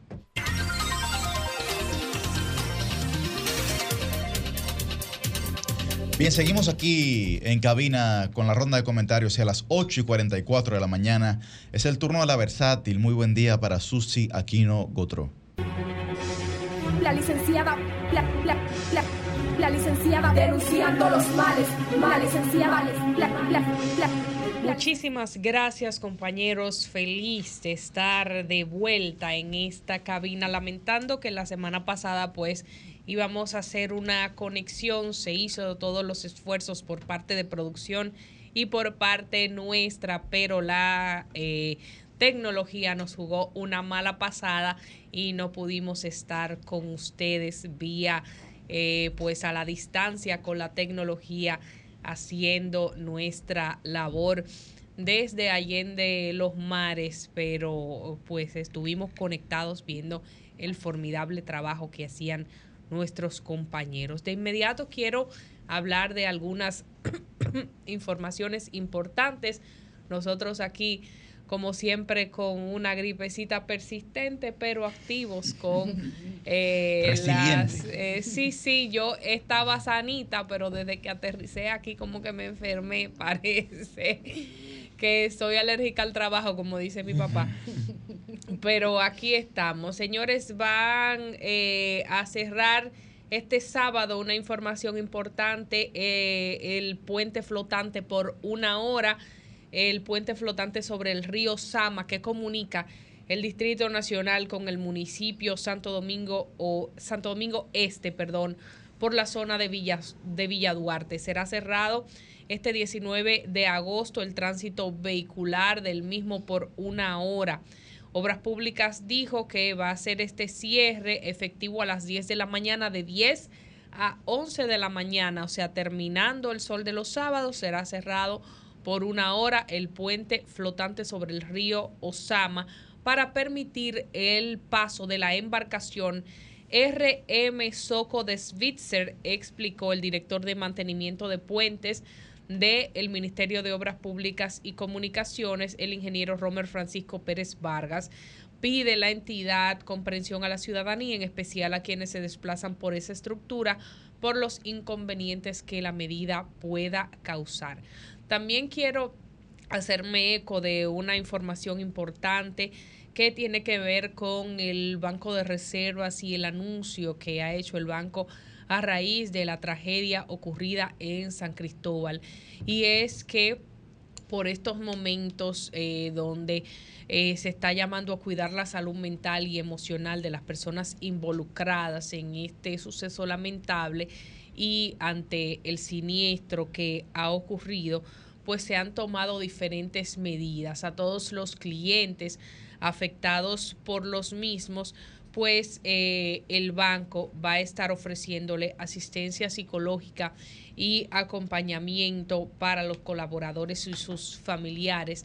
Van a estar beneficiándole con un esquema de flexibilización a los clientes que tengan compromisos financieros con más reservas. También le van a estar brindando servicios a clientes en el BAN móvil con personal de Santo Domingo van a estar reparando la oficina regional, por lo que la misma va a permanecer eh, cerrada hasta nuevo aviso y van a continuar colaborando con la comunidad y con los damnificados para que puedan recuperar la paz y la estabilidad eh, emocional. También a todos los que eh, afectados por los siniestros tengan compromisos financieros con la institución van a ser beneficiados con un esquema de flexibilización y para conocer ese esquema pueden llamar a los números que previamente eh, pusimos en pantalla para conocer los detalles. 809-528-3511 oficina de San Cristóbal y al multicentro Sirena San Cristóbal 809-528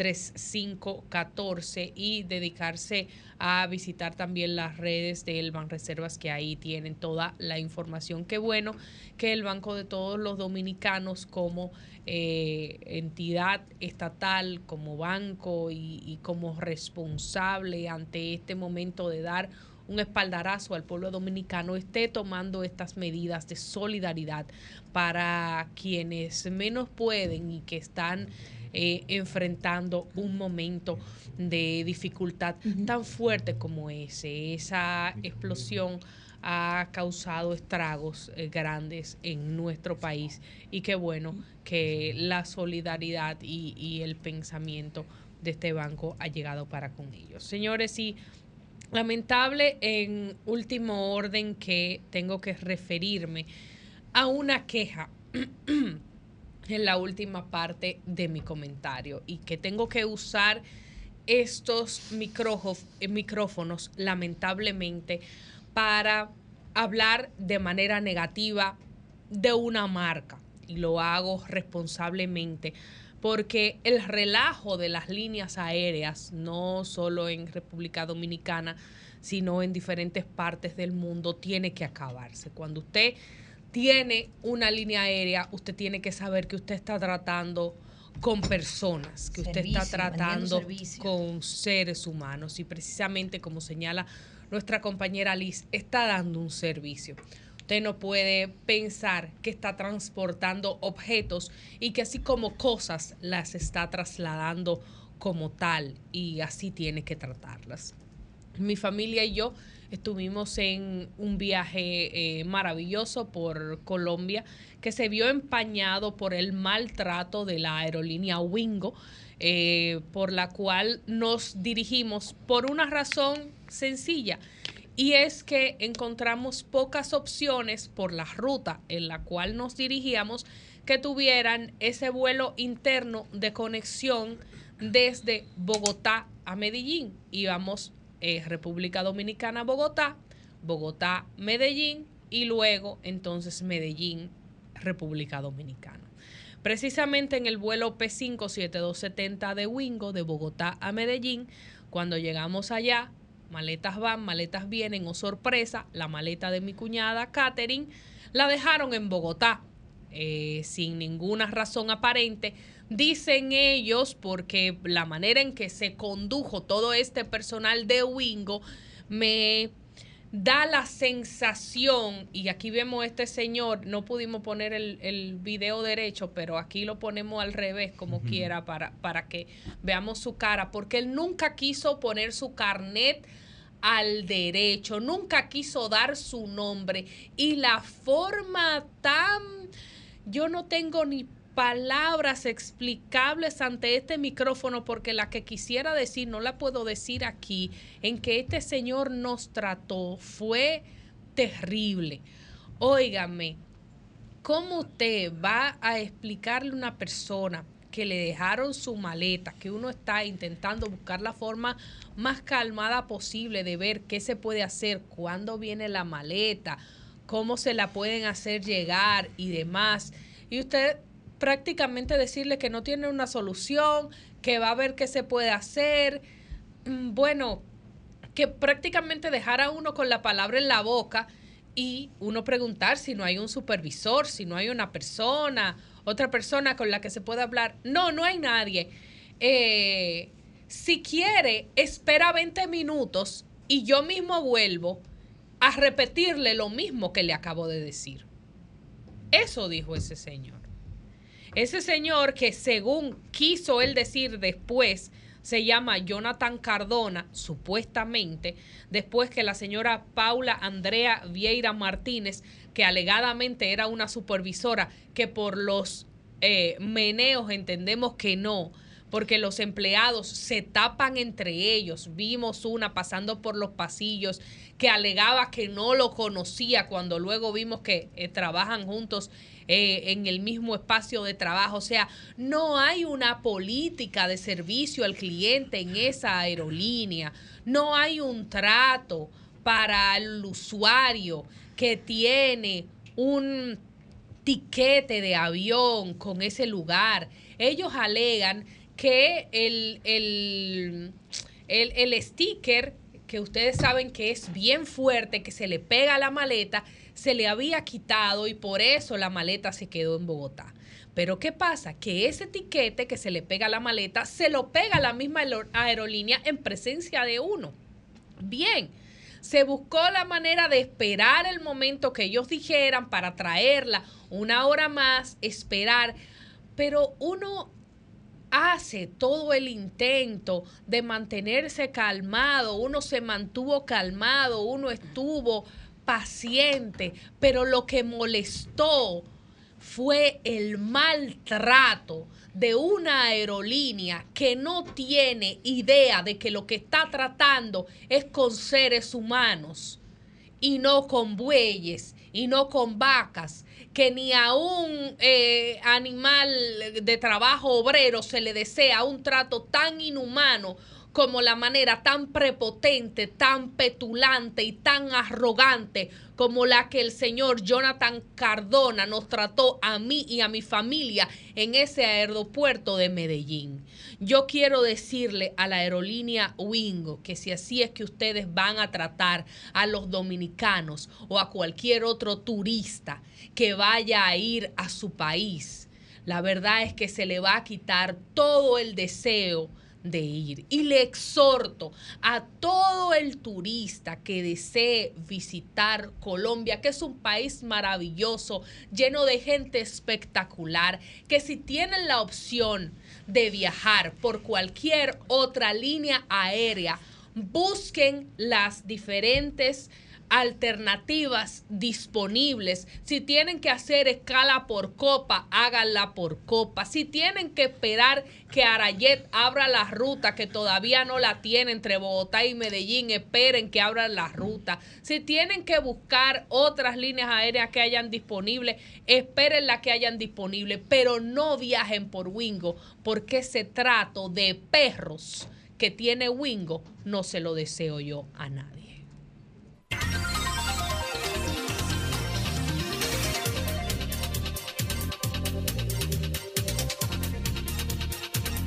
Ese cortecito me lo mandan, por favor, cuando ya mencionara ayer. Bien, a las 8 y 56 de la mañana continuamos con esta ronda de comentarios. Muy buen día para la embajadora del pueblo, Milicen Uribe. Muchísimas gracias y saludos para todas las personas que mantienen la sintonía con este Sol de los Sábados. Miren, yo trato siempre de, para este programa, para este espacio, traer temas que sean temas diferentes, lo que en periodismo se llama tener agenda propia. Sin embargo, hoy yo no encontré, no encontré otro tema que mereciera más protagonizar este comentario que no sea la tragedia de San Cristóbal. Yo quiero seguir hablando de este tema porque me parece que ahí hay aprendizajes y hay lecciones importantes que como sociedad, como país, tenemos que aprender y tenemos que aprenderla urgente para evitar que este tipo de tragedias se sigan repitiendo. Y de entrada creo que una primera lección eh, tiene que ver con el tema de la regulación pero sobre todo el tema de la supervisión e inspección constante de los negocios que están operando aquí en el territorio nacional. Hoy, 19 de agosto, nada ni nadie nos garantiza que nosotros, nosotras, nuestros familiares, nuestros amigos y amigas entren a un negocio y que eso no pudiera estar convirtiéndose en una decisión mortal, porque al día de hoy no hay constancia de que aquí se estén haciendo las inspecciones requeridas para que negocios que manejan material y mercancía peligrosa, altamente peligrosa, estén en las condiciones de seguridad que requiere la ley. Y parece, parece que algo o mucho de eso hay en esta tragedia de San Cristóbal. Y lo digo porque periodista al fin, a mí me llamó mucho la atención de ver por cuánto tiempo se prolongaba una explicación oficial de qué era lo que había pasado, qué causó esa explosión. Y yo no lo digo por morbo, porque yo creo que en un momento de tragedia lo más urgente, lo más importante es socorrer a los heridos, atender a las víctimas. Pero el que tres, cuatro y hasta cinco días después usted tener desde un alcalde hasta bomberos, hasta ministros, sin tener una respuesta clara de qué pasó ahí, eso para mí fue lamentable. Y lo digo porque me pregunté, pero ¿será que acaso las autoridades dominicanas, locales y nacionales, no tenían la información de qué tipo de negocios operaban ahí? ¿O si estaban al día? ¿Qué tipo de material manejaban? si contaban con los permisos adecuados, si estaban de manera ilegal o ilegal. Creo que son elementos que hay que tomar en cuenta. Y creo, además, que eh, eh, es importante esto por cómo va girando el caso. Miren, de manera muy reciente, la información disponible hasta el momento, servida por el Ministerio Público, indica que hay una empresa eh, llamada Vidal Plus que está dedicada al reciclaje y la compra de venta de materiales plásticos en general que sería la responsable, o sería ahí donde se registró la explosión. Sin embargo, hay un pequeño detalle que a mí me llama la atención, y es que dicen que en marzo de este año ya hubo un fuego con carácter de anterioridad ahí y dicen que fue el contacto entre un químico, escuchen esto, entre un químico y unas chispas. Entonces yo digo, dice el Ministerio Público de manera textual, eh, los responsables de Vidal Plus no tomaron ninguna medida a pesar de saber el elevado riesgo de sus operaciones. Eso es lamentable.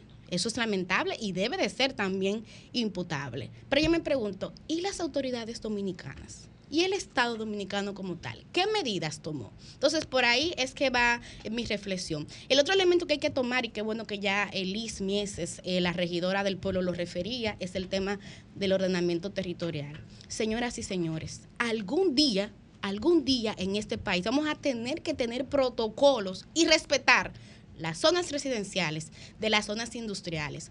¿Cuántas, como se llama popularmente, bombas de, gasolina, cuántas estaciones, que es el término adecuado, no están funcionando cercano a escuelas? cercanas a residencias. ¿Cuánta lucha pasan aquí comunitarios y comunitarias? Porque muchas veces de repente se le quiere instalar un negocio que es dañino para su salud. Entonces yo creo que aquí en el país tenemos que cada día y con mayor urgencia, insisto, seguir avanzando en este tipo de ordenamiento territorial y también de regulación. El tema de cumplir las leyes para mí es importante. Pero el otro elemento aquí es que todo lo anterior se queda en poesía si no hay consecuencias. Si la impunidad, y aquí hay gente que le gusta mucho hablar de impunidad, pero solamente en lo que tiene que ver con lo público, con el gobierno, con los funcionarios. Si la impunidad aquí no se ataca también en temas como este, no vamos a poder avanzar como país. Y muy lamentablemente, tragedias como estas se van a seguir reeditando. Y aquí paso justamente a la segunda lección, el segundo gran aprendizaje que yo creo que podemos tener a partir de esta terrible, señores, muy terrible tragedia de San Cristóbal. Es que tenemos que proveer más recursos el tema de la respuesta de emergencia.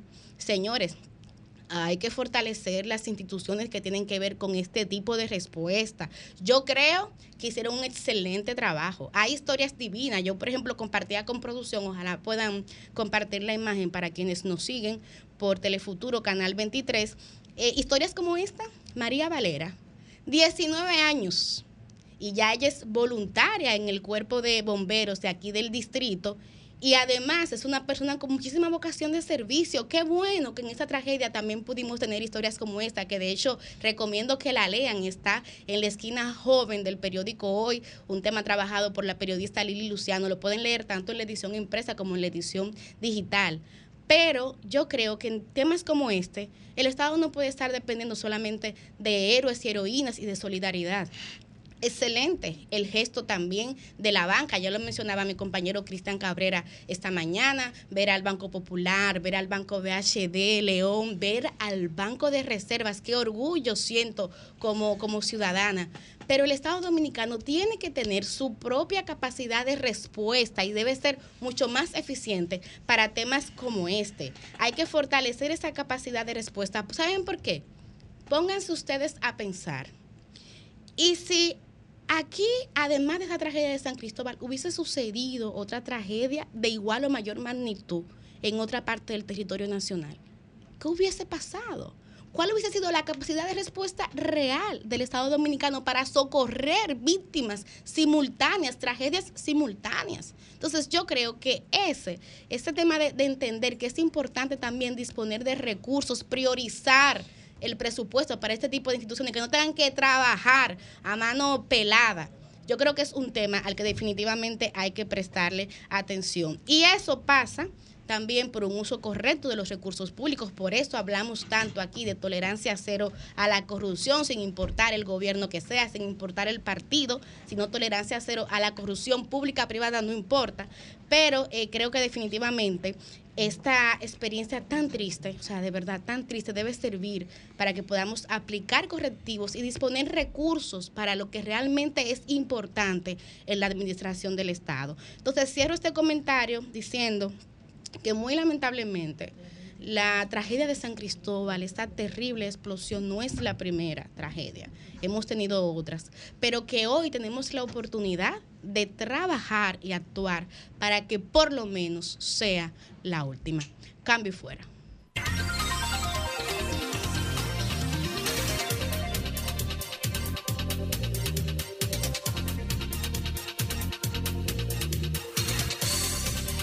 Nueve y 5 de la mañana en este su espacio El Sol de los sábados cerramos la ronda de comentarios con el titán de la juventud, nuestro coordinador Yuri Enrique Rodríguez. Bien, gracias Susi, gracias a toda la gente que nos sintoniza. Miren, yo quiero hablar de un tema hoy, aparte ya hablamos al inicio de la situación de San, de San Cristóbal, pero eh, yo quiero hablar de un tema hoy que para mí es de suma importancia. Estamos en plena pre-campaña electoral Y en el caso mío y en el de otros compañeros que estamos también en este panel, en esta cabina, que aspiro a diputado por la circunscripción número uno del Distrito Nacional, quiero hacer varios llamados de advertencia, porque eh, nosotros hemos luchado, y sobre todo como jóvenes, porque haya un nuevo criterio que impere en la política dominicana, que de una vez y por todas podamos superar esas tradiciones incorrectas, esas cadenas que atan no solamente a la cultura política, pero a la cultura dominicana en sentido general. Y a mí me genera mucha suspicacia, pero sobre todo preocupación, porque al sol de hoy, al sol de hoy, hay precandidatos que parecen haber llegado al tope de gastos que establece el régimen electoral y la Junta Central Electoral. Y eso es completamente alarmante, porque mire, usted puede ser hijo, asistente, socio, inclusive privado, de algún funcionario público actual y usted estar siendo llevado a aspirar a diputado, sobre todo en esta demarcación que es la circunscripción número uno, y usted tiene que hacerlo sobre la base de la competencia justa y equitativa, pero sobre todo transparente, entendiendo los criterios jurídicos y legales, los marcos normativos que establece la ley y la Junta Central Electoral. ¿Y por qué yo le digo esto? Porque aquí hay mucha gente, primero, que tiene unos niveles de publicidad al exterior que para nada más usted sostener ese concurso de vallas publicitarias, una sola mensualmente, se le lleva 200 mil pesos. Una sola. Comience por ahí. Y usted tiene la ciudad completa, minada, minada de ese tipo de vallas. No hablemos de la contaminación visual, que mucha gente se queja de eso, etcétera. Planteemos el costo económico. Ahora bien, hay atrevimientos también publicitarios en medios tradicionales impresos que los costos para usted, eh, digamos, aparecer ahí medianamente, no diga usted en el último de los términos, es extraordinario. Extraordinario, extraordinario. Y la gente sabe de lo que yo le estoy hablando. Entonces, vamos a tratar, vamos a tratar de comenzar a hablarnos claro en términos políticos aquí. Porque no es tan fácil que muchos de los allegados a esos candidatos mantengan un discurso de nueva política, de política transparente, de que llegó el cambio, de que nosotros hacemos las cosas de manera distinta, pero que sus palabras no se correspondan con sus hechos. Porque la mayor virtud humana, fuera la política, fuera en la familia, fuera en la iglesia, fuera lo que usted quiera, es la coherencia entre sus palabras y sus acciones. Ahora, aquí, eh, algún día, algún día, hay que jugar aunque sea claro. Yo no digo limpio porque la naturaleza humana es, digamos, emotiva e irracional, pero por lo menos que no hablemos claro. Que no hablemos claro. Y en mi caso particular, como aspiro a ser diputado y uno de los roles de los diputados es la fiscalización, yo voy a comenzar a fiscalizar.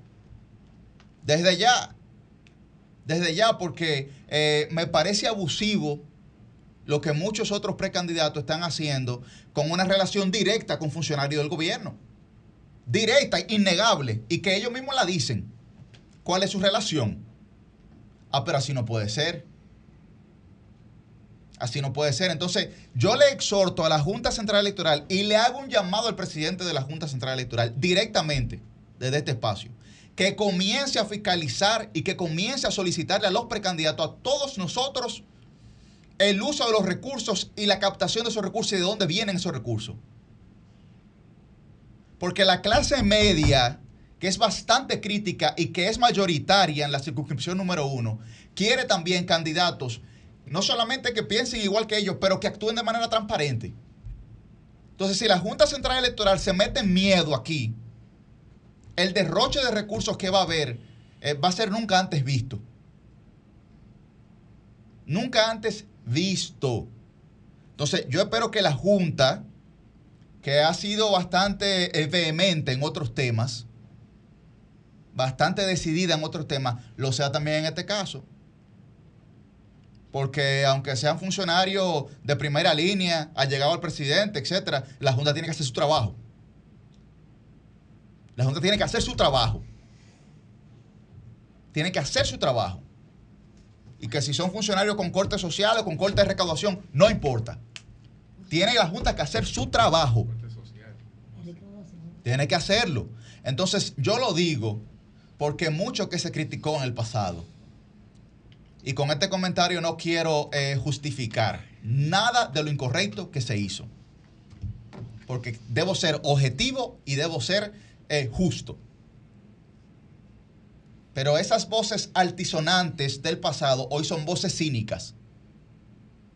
Entonces, ojalá podamos ponernos de acuerdo y ojalá, yo espero y estoy completamente convencido de que la Junta Central Electoral, como ha sido su actuación correcta en los últimos tiempos, la seguirá haciendo. Y espero que esos funcionarios y esos precandidatos a llegados funcionarios que, que promueven una nueva política, que promueven una política transparente, comiencen a practicarla. Porque de lo contrario, entonces, no solamente, eh, digamos, el proceso será eh, inequitativo e injusto, sino también que será ácido. Será ácido. Porque eh, cada quien utilizará los recursos que tenga a la mano.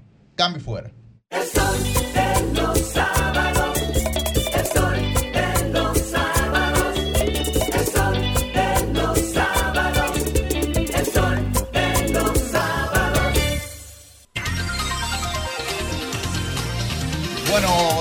Vuelta en este Sol de los Sábados. Son las 9 y 16 de la mañana y de inmediato pasamos a nuestra primera entrevista central del día de hoy. Con nosotros está el doctor Luis Cruz, que es subdirector de la clínica Cruz Jimenián, y viene a hablar con nosotros sobre lo que ha estado haciendo en torno a los afectados eh, de la tragedia de San Cristóbal, pero además también eh, pues los programas de la Fundación Cruz Jimenián que él encabeza. Un buen amigo.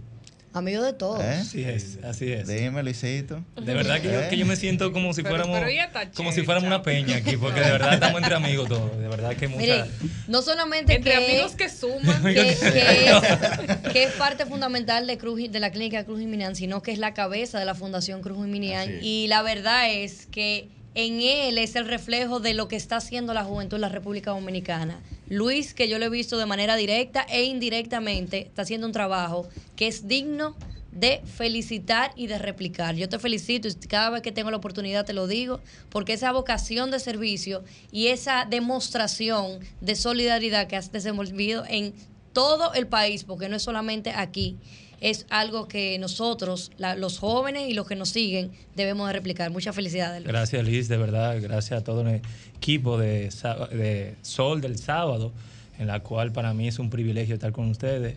Yuri, gracias por esa introducción y a Liz. Ya con Yuri he compartido varios escenarios y con los demás es primera vez. De verdad que espero que las personas puedan sacarle provecho a esta información que vamos a hablar en este pequeño rato. Cuéntanos de inmediato eh, lo que están haciendo desde la clínica y la fundación eh, con todos los afectados de la explosión de San Cristóbal. yo quiero destacar algo antes de llegar a ese entorno, y es que veo muchas personas pidiendo donaciones de agua, de ropa, de alimentos, entre otras cosas. Nosotros fuimos como equipo de Fundación Cruz hacer un levantamiento el martes, Importante. eh, primero para ver cuál era la situación. Cuando fuimos vimos un gobierno central eh, y participamos en la reunión en cabecera. Yo fui acompañado de un locutor o, o un joven, Brea Fran, para que, porque él es de San Cristóbal. Claro. Y cuando participamos en la reunión del gobierno central, y como yo vi que tiene la logística tan agresiva que tiene el gobierno y tan unificada, yo dije, no, aquí no necesitan nada. Y es verdad, no se necesita nada porque donde- donde hubo la explosión era una zona muy eh, de negocio, no habían casas cerca. Y las casas que fueron afectadas no fue afectada eh, al 100%, fueron afectadas vidrios, es importante eh, puertas, pero nada internamente, las casas están intactas. Donde fue afectado realmente era una cuadra de negocio, era como si, si la explosión fuera en Villa Consuelo, en Villa Agrícola, que son zonas muy concurridas de negocio. ¿Y qué pasó? Que cuando pasó la explosión a las tres y media de la tarde, eh, todos los negocios estaban abiertos. Todos los centros tenían sus personas, el banco estaba abierto, el centro de textil estaba abierto, todos tenían personas, empleados, conserjes, administrativos, trabajando.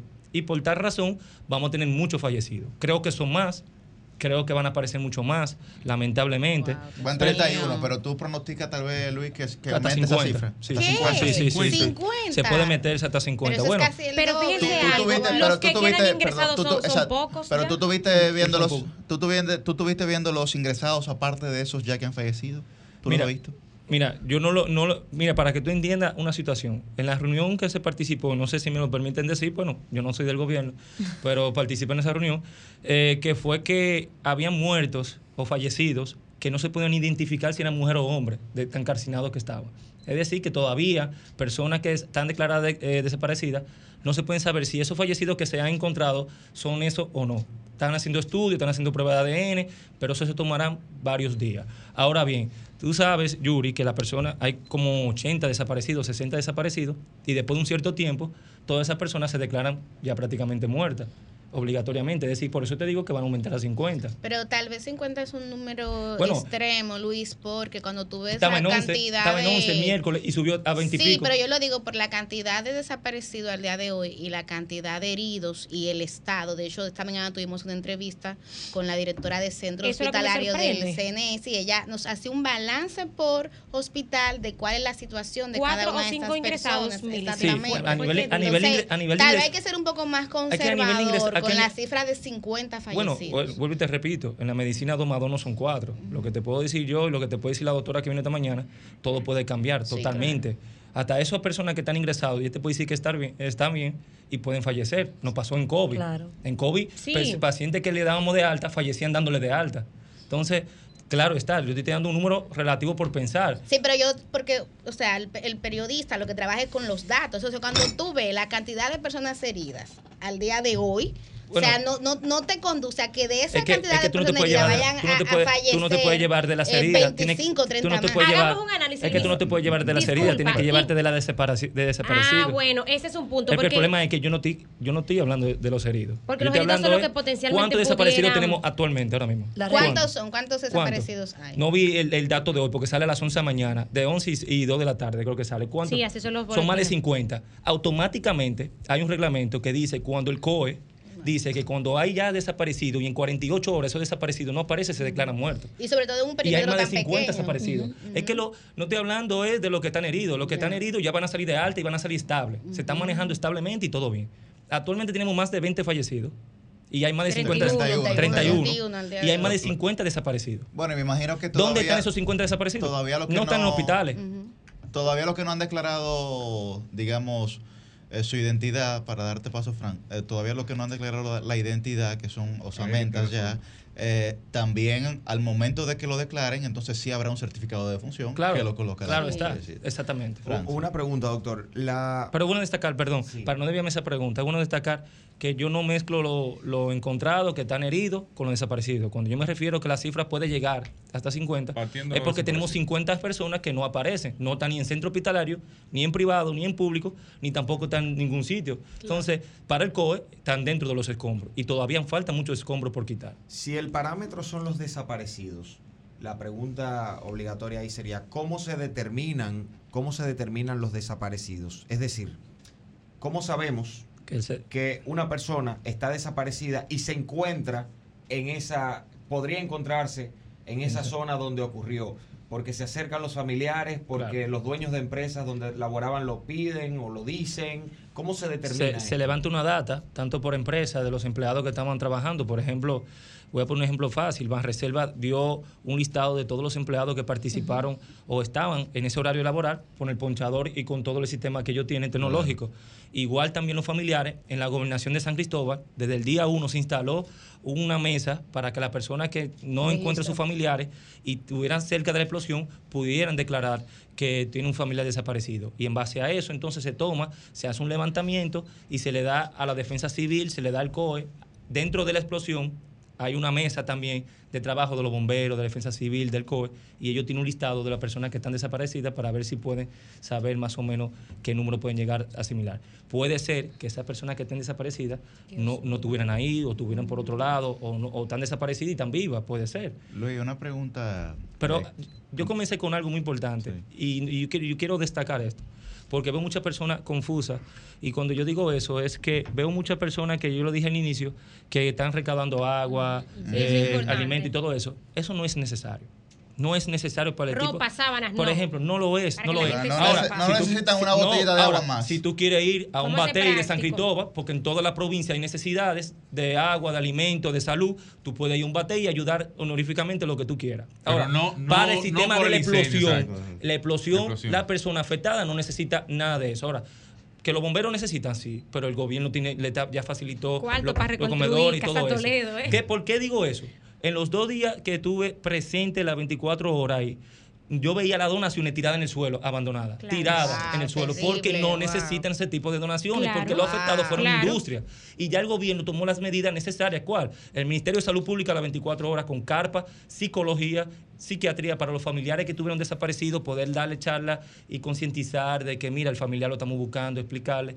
También dedicó el, el Ministerio de Carlos Bonilla, que es el de vivienda y edificaciones.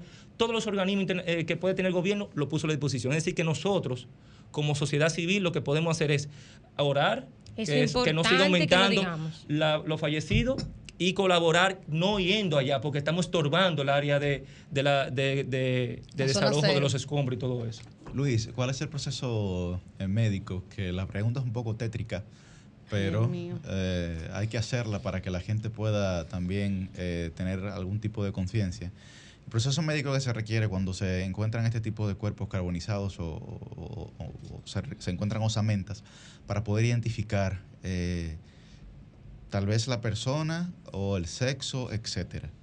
Si el cuerpo ya no, no, no, no tiene, o sea, se quemó mucho y no tiene ningún caracteriz, eh, no se puede caracterizar si eh, por su parte, por ejemplo, si es mujer o hombre, o no se puede notar, o los familiares no pueden identificar si ese es su familiar o no, ya se procedería a una prueba de ADN, teniendo en cuenta que esa prueba cuesta, es costosa, el Estado per se no tiene esa prueba tan accesible y no se, prácticamente se toma días, se toma de 5 a 10 días. Es decir, que tú vas a tener un cuerpo Dice Alina Asif que arrancó ayer, por ejemplo, con Sí, ese por tipo de pruebas. Bueno, eh, Bueno, arrancó ayer, pero hay que ver cuándo termina ese proceso. Se va a tomar, puede tomar hasta 15 y 20 días ese proceso. Es decir, que tú vas a tener personas desesperadas sin saber si ese familiar que encontró o no lo va a poder velar por 20 a 30 días y va a estar en un congelador para cuidar el cuerpo y todo eso, porque es la única forma eh, médica para tú saber si ese, quién es esa persona, eh, si es la persona que están buscando. Pero ya la persona que sí tú puedes detectar, lo- el proceso es que ellos llaman al familiar, el familiar ve si o no, lo identifica, y ya ahí entonces le hacen un ata, y Nasif le hace un ata de por qué falleció, si tiene eh, que va a ser por quemadura, eh, por insuficiencia respiratoria, entre otras cosas, y ya de ahí se le entrega con ese acta y se le hace el entierro digno como se lo merece, que también el gobierno está asumiendo todos los gastos del entierro. Luis, antes de pasar con mis compañeras, eh, también brevemente, consejo médico que le des a la gente, ¿qué hacer cuando le ocurre una quemadura? Porque tú sabes que aquí hay una cultura popular Tomate, de que, pate de- de- dientes, de- todo eso que exacto, hace- de que salsa de tomate, pate de dientes, Cachú, que, ahí. que aquello. Pero eh, yo hice las 60 horas, recuerdo, en la Cruz Roja, y lo que nos dijeron es, no, no, no, a eso es lo que hay que echarle agua. Lo que hay que echarle agua. Entonces, no sé yo, eh, digamos, para que tú, que, que ocurre mucho, y Rosel daba la cifra esta eh, mañana, lo que eran por, por, por Mil- electricidad, mil etcétera. 1600 a 1700, Correcto. según el, el listín Sí, diario cada año. Pero sin embargo, aunque tenemos una alta incidencia en quemado, la República Dominicana no está preparada para, para la unidad de quemado. Aquí tenemos nada más dos o tres centros que te puedo decir que tienen unidad de quemado y son muy pequeños. No abastece la, neces- la gran cantidad de, de necesidades que hay en la República Dominicana.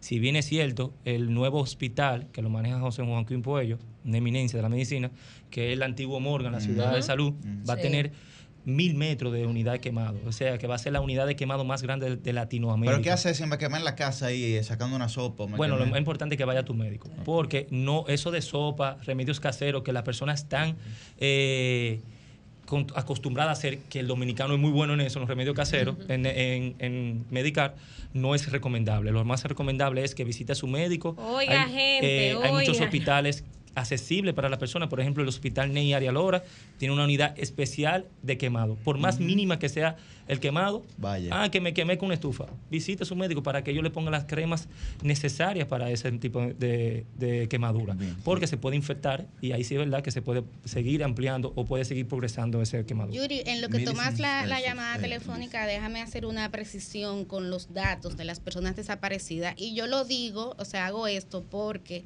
en periodismo es muy importante uno apegarse al dato y hay que manejar la información sin que también pueda causar alarma o llevar más desasosiego a la sociedad dominicana. Miren, al día de hoy ya no hay reportes de personas desaparecidas.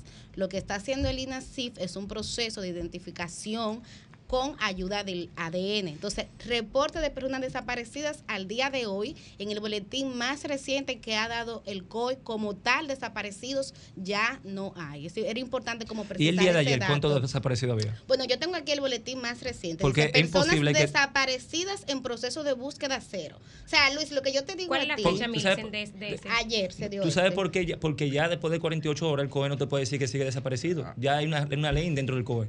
Te lo declara que ya, ya prácticamente anularon esa, esa búsqueda.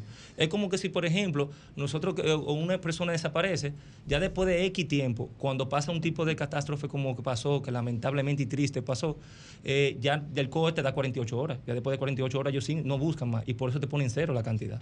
Bueno, yo creo que de nuestra parte ya ahí está la, la información Pero precisada. Eh, lo digo porque realmente no quisiéramos alarmar desde aquí, desde el sol de los sábados. Toda la mañana hemos estado de, tratando de llevar información precisa, sosiego. Y la información oficial es esa, que al día de hoy no hay personas. Pero tre- hecho, pero Luis, cuando pero ellos treinta- dieron los pero- 27 fallecidos, el, el- el- en el reporte del COE dijeron con los 27 fallecidos que habían parado de buscar porque habían llegado al límite del- de, los reportes de, de- de desaparecidos en ese momento. Exactamente, eso es es lo que le había dicho, que ya llega un punto que ya tú dejas de buscar. Luis, tenemos brevemente. Pero sí es bueno que sepan. El país ha pasado por muchas catástrofes penosas. Ay, sí, y entre eso, mucha gente me dice, ¿esta ha sido la peor? No, señores. Lo olvidamos, el dominicano olvida tan rápido. Y el hospital de Lomina, que murieron 32 niños. Tema mata tema. 32 bebés murieron. Entonces, al fin y al cabo, sí, esto fue algo triste y yo lo que considero eso, y yo lo que considero que hay que investigar a profundidad qué fue lo que pasó ahí y tomar las medidas necesarias y que no se quede en el olvido, porque pasó en Poliplas, pasó también en Santiago y pasó aquí. Entonces, ¿qué medida está tomando el gobierno para que esto no siga pasando? Te- te- tenemos, Sí, tenemos en la línea al subjefe al, coronel. Kai Peter, que es el subjefe del cuerpo de bomberos. ¿No, no De- escucha, de San coronel? Cristóbal. No, del No, distrito. ¿Nos escucha? Buena. Sí, coronel, ¿cómo está usted? No, no es el coronel. Y, y Es Félix Batista, el gol de Lomina. Ah, pero Gordo, es que espera, dame- estamos- es que dame ahí un tenemos segundo, cruce de la espérate, que línea. tenemos, tenemos un cruce, espérate. Gordo, da- dame un rato. Espérate. ¿Quién es el gordo? El Sí, gordo de el- los el- Lomina. gordo de Lomina, de siempre llama con nosotros. Coronel, ahora sí no escucha, coronel Kai Peter. Sí, los escucho. Perfecto, Ah, ahora sí. Muy bien, gracias, coronel. Está usted al aire en el sol de los sábados. Eh, Kai Peter, subjefe del Cuerpo de Bomberos del Distrito Nacional. Eh, coronel, ¿pudiera decirnos usted eh, la panorámica de la situación de San Cristóbal y la, la actuación del Cuerpo de Bomberos en esta tragedia? Sí, hola, eh, mucho gusto y gracias por, por la oportunidad de participar con ustedes. Miren, eh, lo primero que, que tengo que decirles es que los bomberos son municipales eh, y que cada municipio, en este caso San Cristóbal, cuenta con su cuerpo de bomberos. Y que en el caso nuestro, como cuerpo de bomberos del Distrito Nacional, participamos en calidad de apoyo, eh, como de hecho participaron muchos otros cuerpos en, en todo el país. Adicionalmente, eh, nosotros en el distrito contamos con una unidad que se llama el Grupo Hurón, eh, que está diseñada precisamente para estructuras colapsadas y por eso tuvimos una participación importante a través del COE. Entonces, con eso lo que les quiero decir es que las declaraciones oficiales con relación a cuerpo de bomberos o de emergencias vienen del COE y del, y del eh, cuerpo de bomberos de San Cristóbal. Eh, un poco para, para ¿verdad? Que, que entiendan cómo es el flujo de informaciones. A partir de ahí, eh, la participación nuestra, como ustedes saben, en el distrito nosotros contamos con equipos eh, de altura, como escaleras que tienen chorros altos, que lo utilizamos en, en una de las estructuras en San Cristóbal, e inmediatamente solicitaron nuestro apoyo eh, el mismo día del evento. Estuvimos ahí participando eh, en apoyo al COE y al eh, Cuerpo de Bomberos de San Cristóbal. Ya en el segundo y en el tercer día eh, cuando ya nos disponíamos a, a retirar las unidades, nos solicitaron apoyo nuevamente eh, porque hubo unos focos de incendio por la naturaleza de los eh, elementos que habían ahí presentes que se, volvían a calentar y, y a, y y a tener llamas y por eso participamos nuevamente ya con agentes químicos para poder eh, controlar y combatir el incendio. Entonces esa es la, la panorámica del punto de vista nuestro, siempre fue de apoyo a nuestros hermanos del Cuerpo de Bomberos de San Cristóbal y obviamente al COE y a todos los organismos de, de rescate. Bueno, eh, eh, coronel, en el caso del cuerpo de los bomberos del distrito, usted señala que hay una, que ustedes utilizaron una especie de apoyo. ¿Eso todavía se mantiene a esta altura del camino ya para el, el proceso post-explosión, post-incendio? ¿Hasta cuándo tiene Mire. previsto que se mantenga en caso de que así sea? Nosotros siempre estamos disponibles eh, para lo que tiene que ver apoyo a cualquier municipio de, la República Dominicana. Como les dije, el cuerpo del distrito cuenta con la unidad URON, que tiene que ver con rescate de, de personas en estructuras colapsadas. Como ustedes saben, esta investigación en particular, eh, por órdenes del presidente de la República, va a incluir otros elementos que van más allá de cuerpos de bomberos, sino de los organismos de investigación del Estado. Entonces ya ahí eh, que sería la otra parte de un incendio o de una explosión como esta, ya estaría a cargo de esos eh, estamentos y no de nosotros. O sea, ya ustedes, ya ustedes cesaron en, su- en sus funciones ahí. Es correcto, es correcto, porque nosotros estábamos en funciones de apoyo.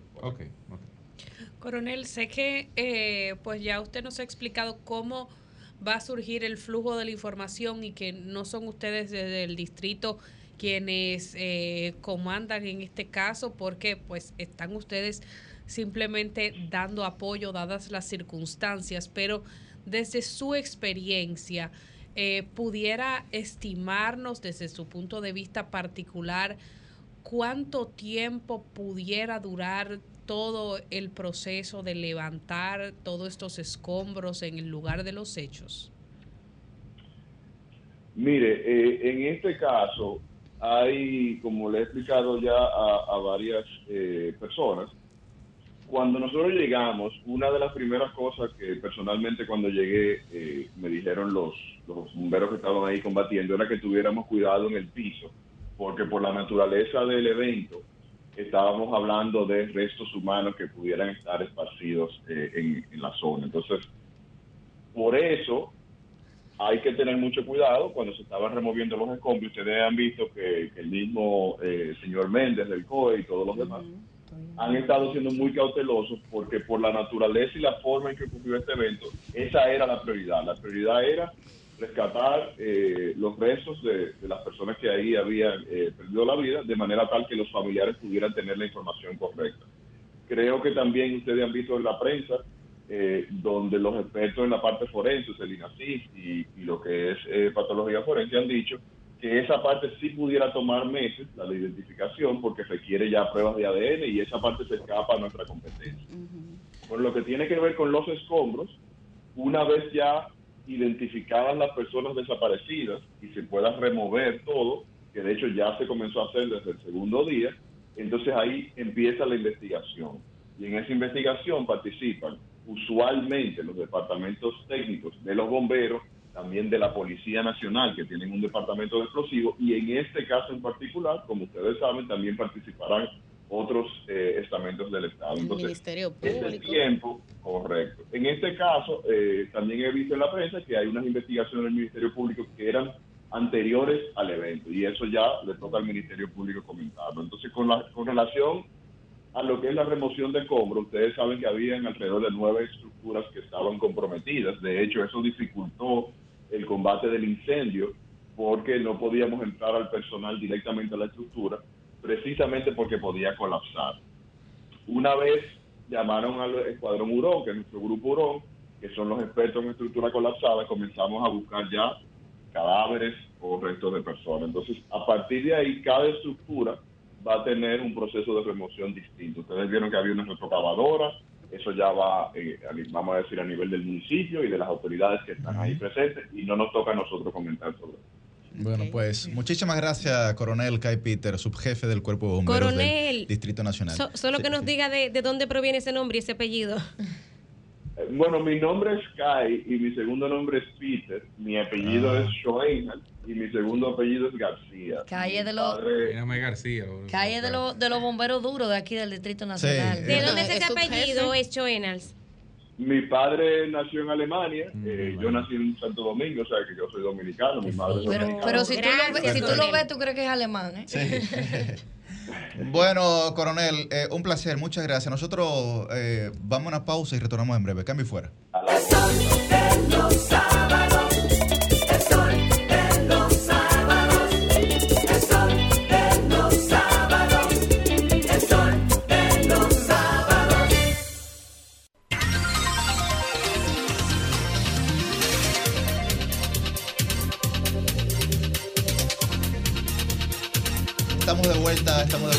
Sol de los Sábados a las 9.44. Antes de pasar a nuestra segunda entrevista central el día de hoy, eh, pues darle las gracias a, a don Luis Cruz por estar aquí con nosotros y que nos dé un mensaje final No, sobre... y para cerrar una preguntita breve. pero Ah, cuidado, cuidado, Tu ¿eh? valoración con referencia a la plaza. ¿A cuál plaza? ¿De la A una bandera? que se habló, que se quería hacer en memoria. Ah, en San Cristóbal. Independientemente Yo de las quería aprovechar también, perdón, Sí, y claro. preguntarle el- los trabajos que están haciendo en materia de salud mental con eh, precisamente toda esa comunidad en San Cristóbal. Excelente pregunta. La primera es involucradora, la segunda está muy buena.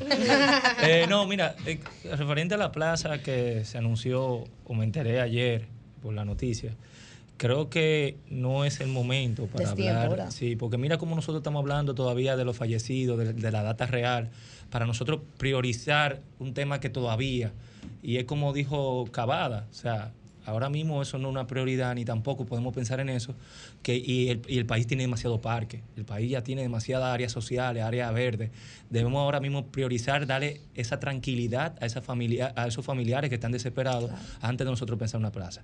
Y también eh, ver qué va a pasar con toda esa edificación y todo eso. Es decir, que se, se, se adelantó a un hecho que no debió pronunciar y tal vez en su momento será funcional, pero no ahora. No ahora. Yo no estoy de acuerdo que ahora mismo se hable y se toque de ese tema, sino que darle estabilidad de salud mental a los familiares de los fallecidos y ver cómo eh, se levanta todo ese círculo que hubo. de El tema de la salud mental. el tema- entonces, sobre el tema de salud mental, para el que me conoce saben que yo, en conjunto con Rafael Padilla, un gran amigo, y en conjunto con la doctora Iches, una gran psiquiatra, Así estuvo aquí la semana pasada. semana Sí, pasada. Bueno, ella y, Kenji Mont- y Kenji Montilla estamos realizando una lucha constante con la salud mental para que en el país se construya el primer hospital de salud mental. Pero para no desviarme de la pregunta, en San Cristóbal la doctora Iches, eh, aparte de que Salud Pública habilitó una carpa especial con psi- psicólogos y psiquiatras, la doctora Iches y yo que la voy a colaborar, vamos también casa por casa de los fallecidos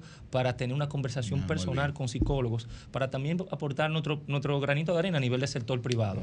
Porque la salud mental, ustedes saben que todavía hay una cultura de terror, de desinformación, el estigma. sin saber que, la, que las enfermedades más abundantes de la salud mental Ujú. es la ansiedad y la depresión. Totalmente. Y todos esos familiares que perdió están sufriendo de depresión, de ansiedad, Totalmente. de nerviosismo, y eso es sumamente delicado y muy poco accesible para esas personas de escasos recursos, y se lo vamos a dar totalmente gratis. Bueno, pues muchísimas gracias al amigo. Saludos a tu padre. Y sobre, y ya para finalizar, sobre los fallecidos, tienes razón. Eh, nosotros como médicos damos una proyección, yo, yo más como epidemiólogo, pero el periodista debe dar una data más concreta y más precisa.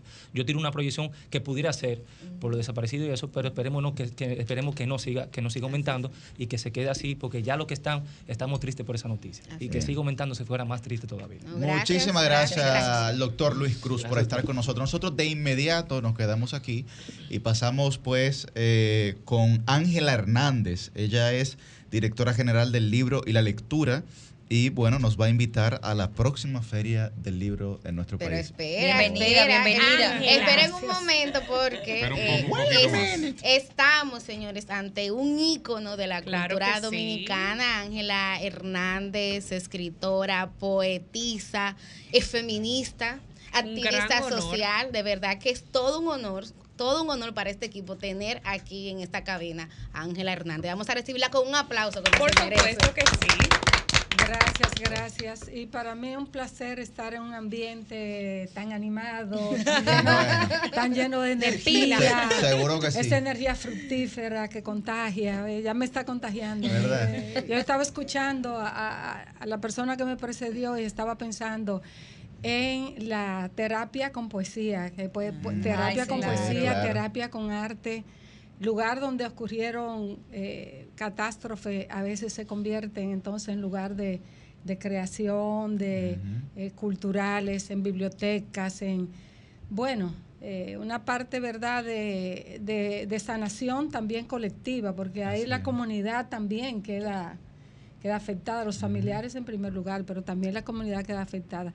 La terapia con poesía es muy poderosa, incluso se ha aplicado, por ejemplo, para veteranos de guerra, y es uno de los métodos que ha dado más resultados. O sea, yo qui- quisiera que aquí lo desarrollemos. Tengo una amiga que se llama Marianela Medrano, una poeta que seguramente Milicen Sí, conoce también, sí. que esa es su especialidad en Estados Unidos, trabajar, eh, ha hecho un doctorado en esa área, trabajar terapia con poesía y ella me contó, por ejemplo, el trabajo con los veteranos de guerra de Irán y de eso, que ha, que, que ha sido la terapia más efectiva. Así que lo, lo dejo de paso, ¿verdad? Sí, Claro, ¿Cuándo tenemos Feria del Libro? ¿Y qué temáticas habrá en esta Feria del Y Libro? de paso que me aclare, porque la presentamos como directora del libro, pero es directora de la feria del libro, ¿verdad? No, yo soy directora del libro y la lectura. Lo que pasa que la dirección del libro y la lectura, que, que tengo el honor de encabezar en estos momentos, tiene tres direcciones. La dirección ferias del libro, que son también las locales, la dirección editora nacional y la dirección gestión literaria, que tiene el Sistema Nacional de. Talleres Literarios. Entonces está en mi área.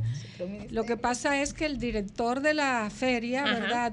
Se conoce que tuvo una situación desafortunada con, con un accidente de un hijo, entonces está en licencia y por eso pues el equipo nuestro ha eh, asumido, Asumido, una, claro. una mayor eh, Vamos con la feria. responsabilidad. Antes de, de adentrarnos en la feria como tal, eh, doña Ángela, usted que ha sido tan laureada, ha tenido tantos premios Sí, y demás, en el marco de, de esta feria per se, había escuchado, y quiero que usted nos aclare, que se va a centrar precisamente solo en el libro y que no va a tener grandes espectáculos y, y otra, otros adornos, si pudiéramos llamarle de alguna forma, como lo ha estado teniendo en otros años anteriores. Quisiera que me aclarara esa duda, si va a ser así o no.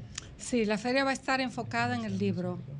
Eh, tiene dos o tres objetivos, no son muchos, pero son los objetivos claves. Es aumentar el acceso al libro, al conocimiento, al pensamiento por parte de la población. Que la feria sea un poderoso estímulo para, para la lectura y para, para la educación.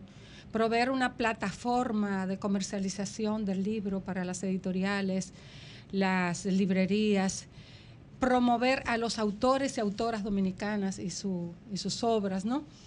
Entre otros objetivos, pero esos son de los eh, principales. Me preguntaba por la fecha y el concepto de este año. La feria empieza el 24 de agosto, es la, semana la- próxima semana ya. próxima. Sí, sí, la tenés ya está ahí. Estamos trabajando en qué patines, emoción. como Sí, dice. bueno, imagínate. Empezar, eh, la inauguración es el día 24 a las 7 de la noche. Eh, abre propiamente para el público con toda la programación ya el 25 y se extiende hasta el día 3. Son 10 días intensos de fiebre, de 9 de la mañana a 9 de la noche en la Plaza de la Cultura. Y hay una programación Ya no en la zona colonial Sería como había sido, interesante ¿no? un programa especial allá. Ay, pero mira, Ah, no, excelente, excelente. Sería- Serían muy bienvenidos. Mire, la feria esta vez tiene una oferta de, eh, de programa para, para todos los públicos, empezando por los pequeños, para niñas y niños, pero después para los jóvenes. Hay fuertes atractivos. Hay un pabellón que se está haciendo por primera vez, que es el de la imaginación, que integrando las tecnologías de, de punta, Interesante. la experiencia es inmersiva, eso, eso va a ser un fuerte atractivo para, para los jóvenes. Ahí están interviniendo pues las instituciones eh, que trabajan, las universidades e instituciones que, que trabajan aquí con tecnología de avanzada. Y vienen empresas como Google, por ejemplo, que va a Inteligencia estar artificial, estar ¿habrá por ahí? Sí, Google incluso va a dar talleres en una sala que hay que es para los autores. ¿Cómo conseguimos la, eh, la agenda de, de, de Sí, las actividades. Se las puedo enviar, el programa, ya está circulando, eso fue un La gente que nos escuche en las redes sociales de la feria, del ministerio.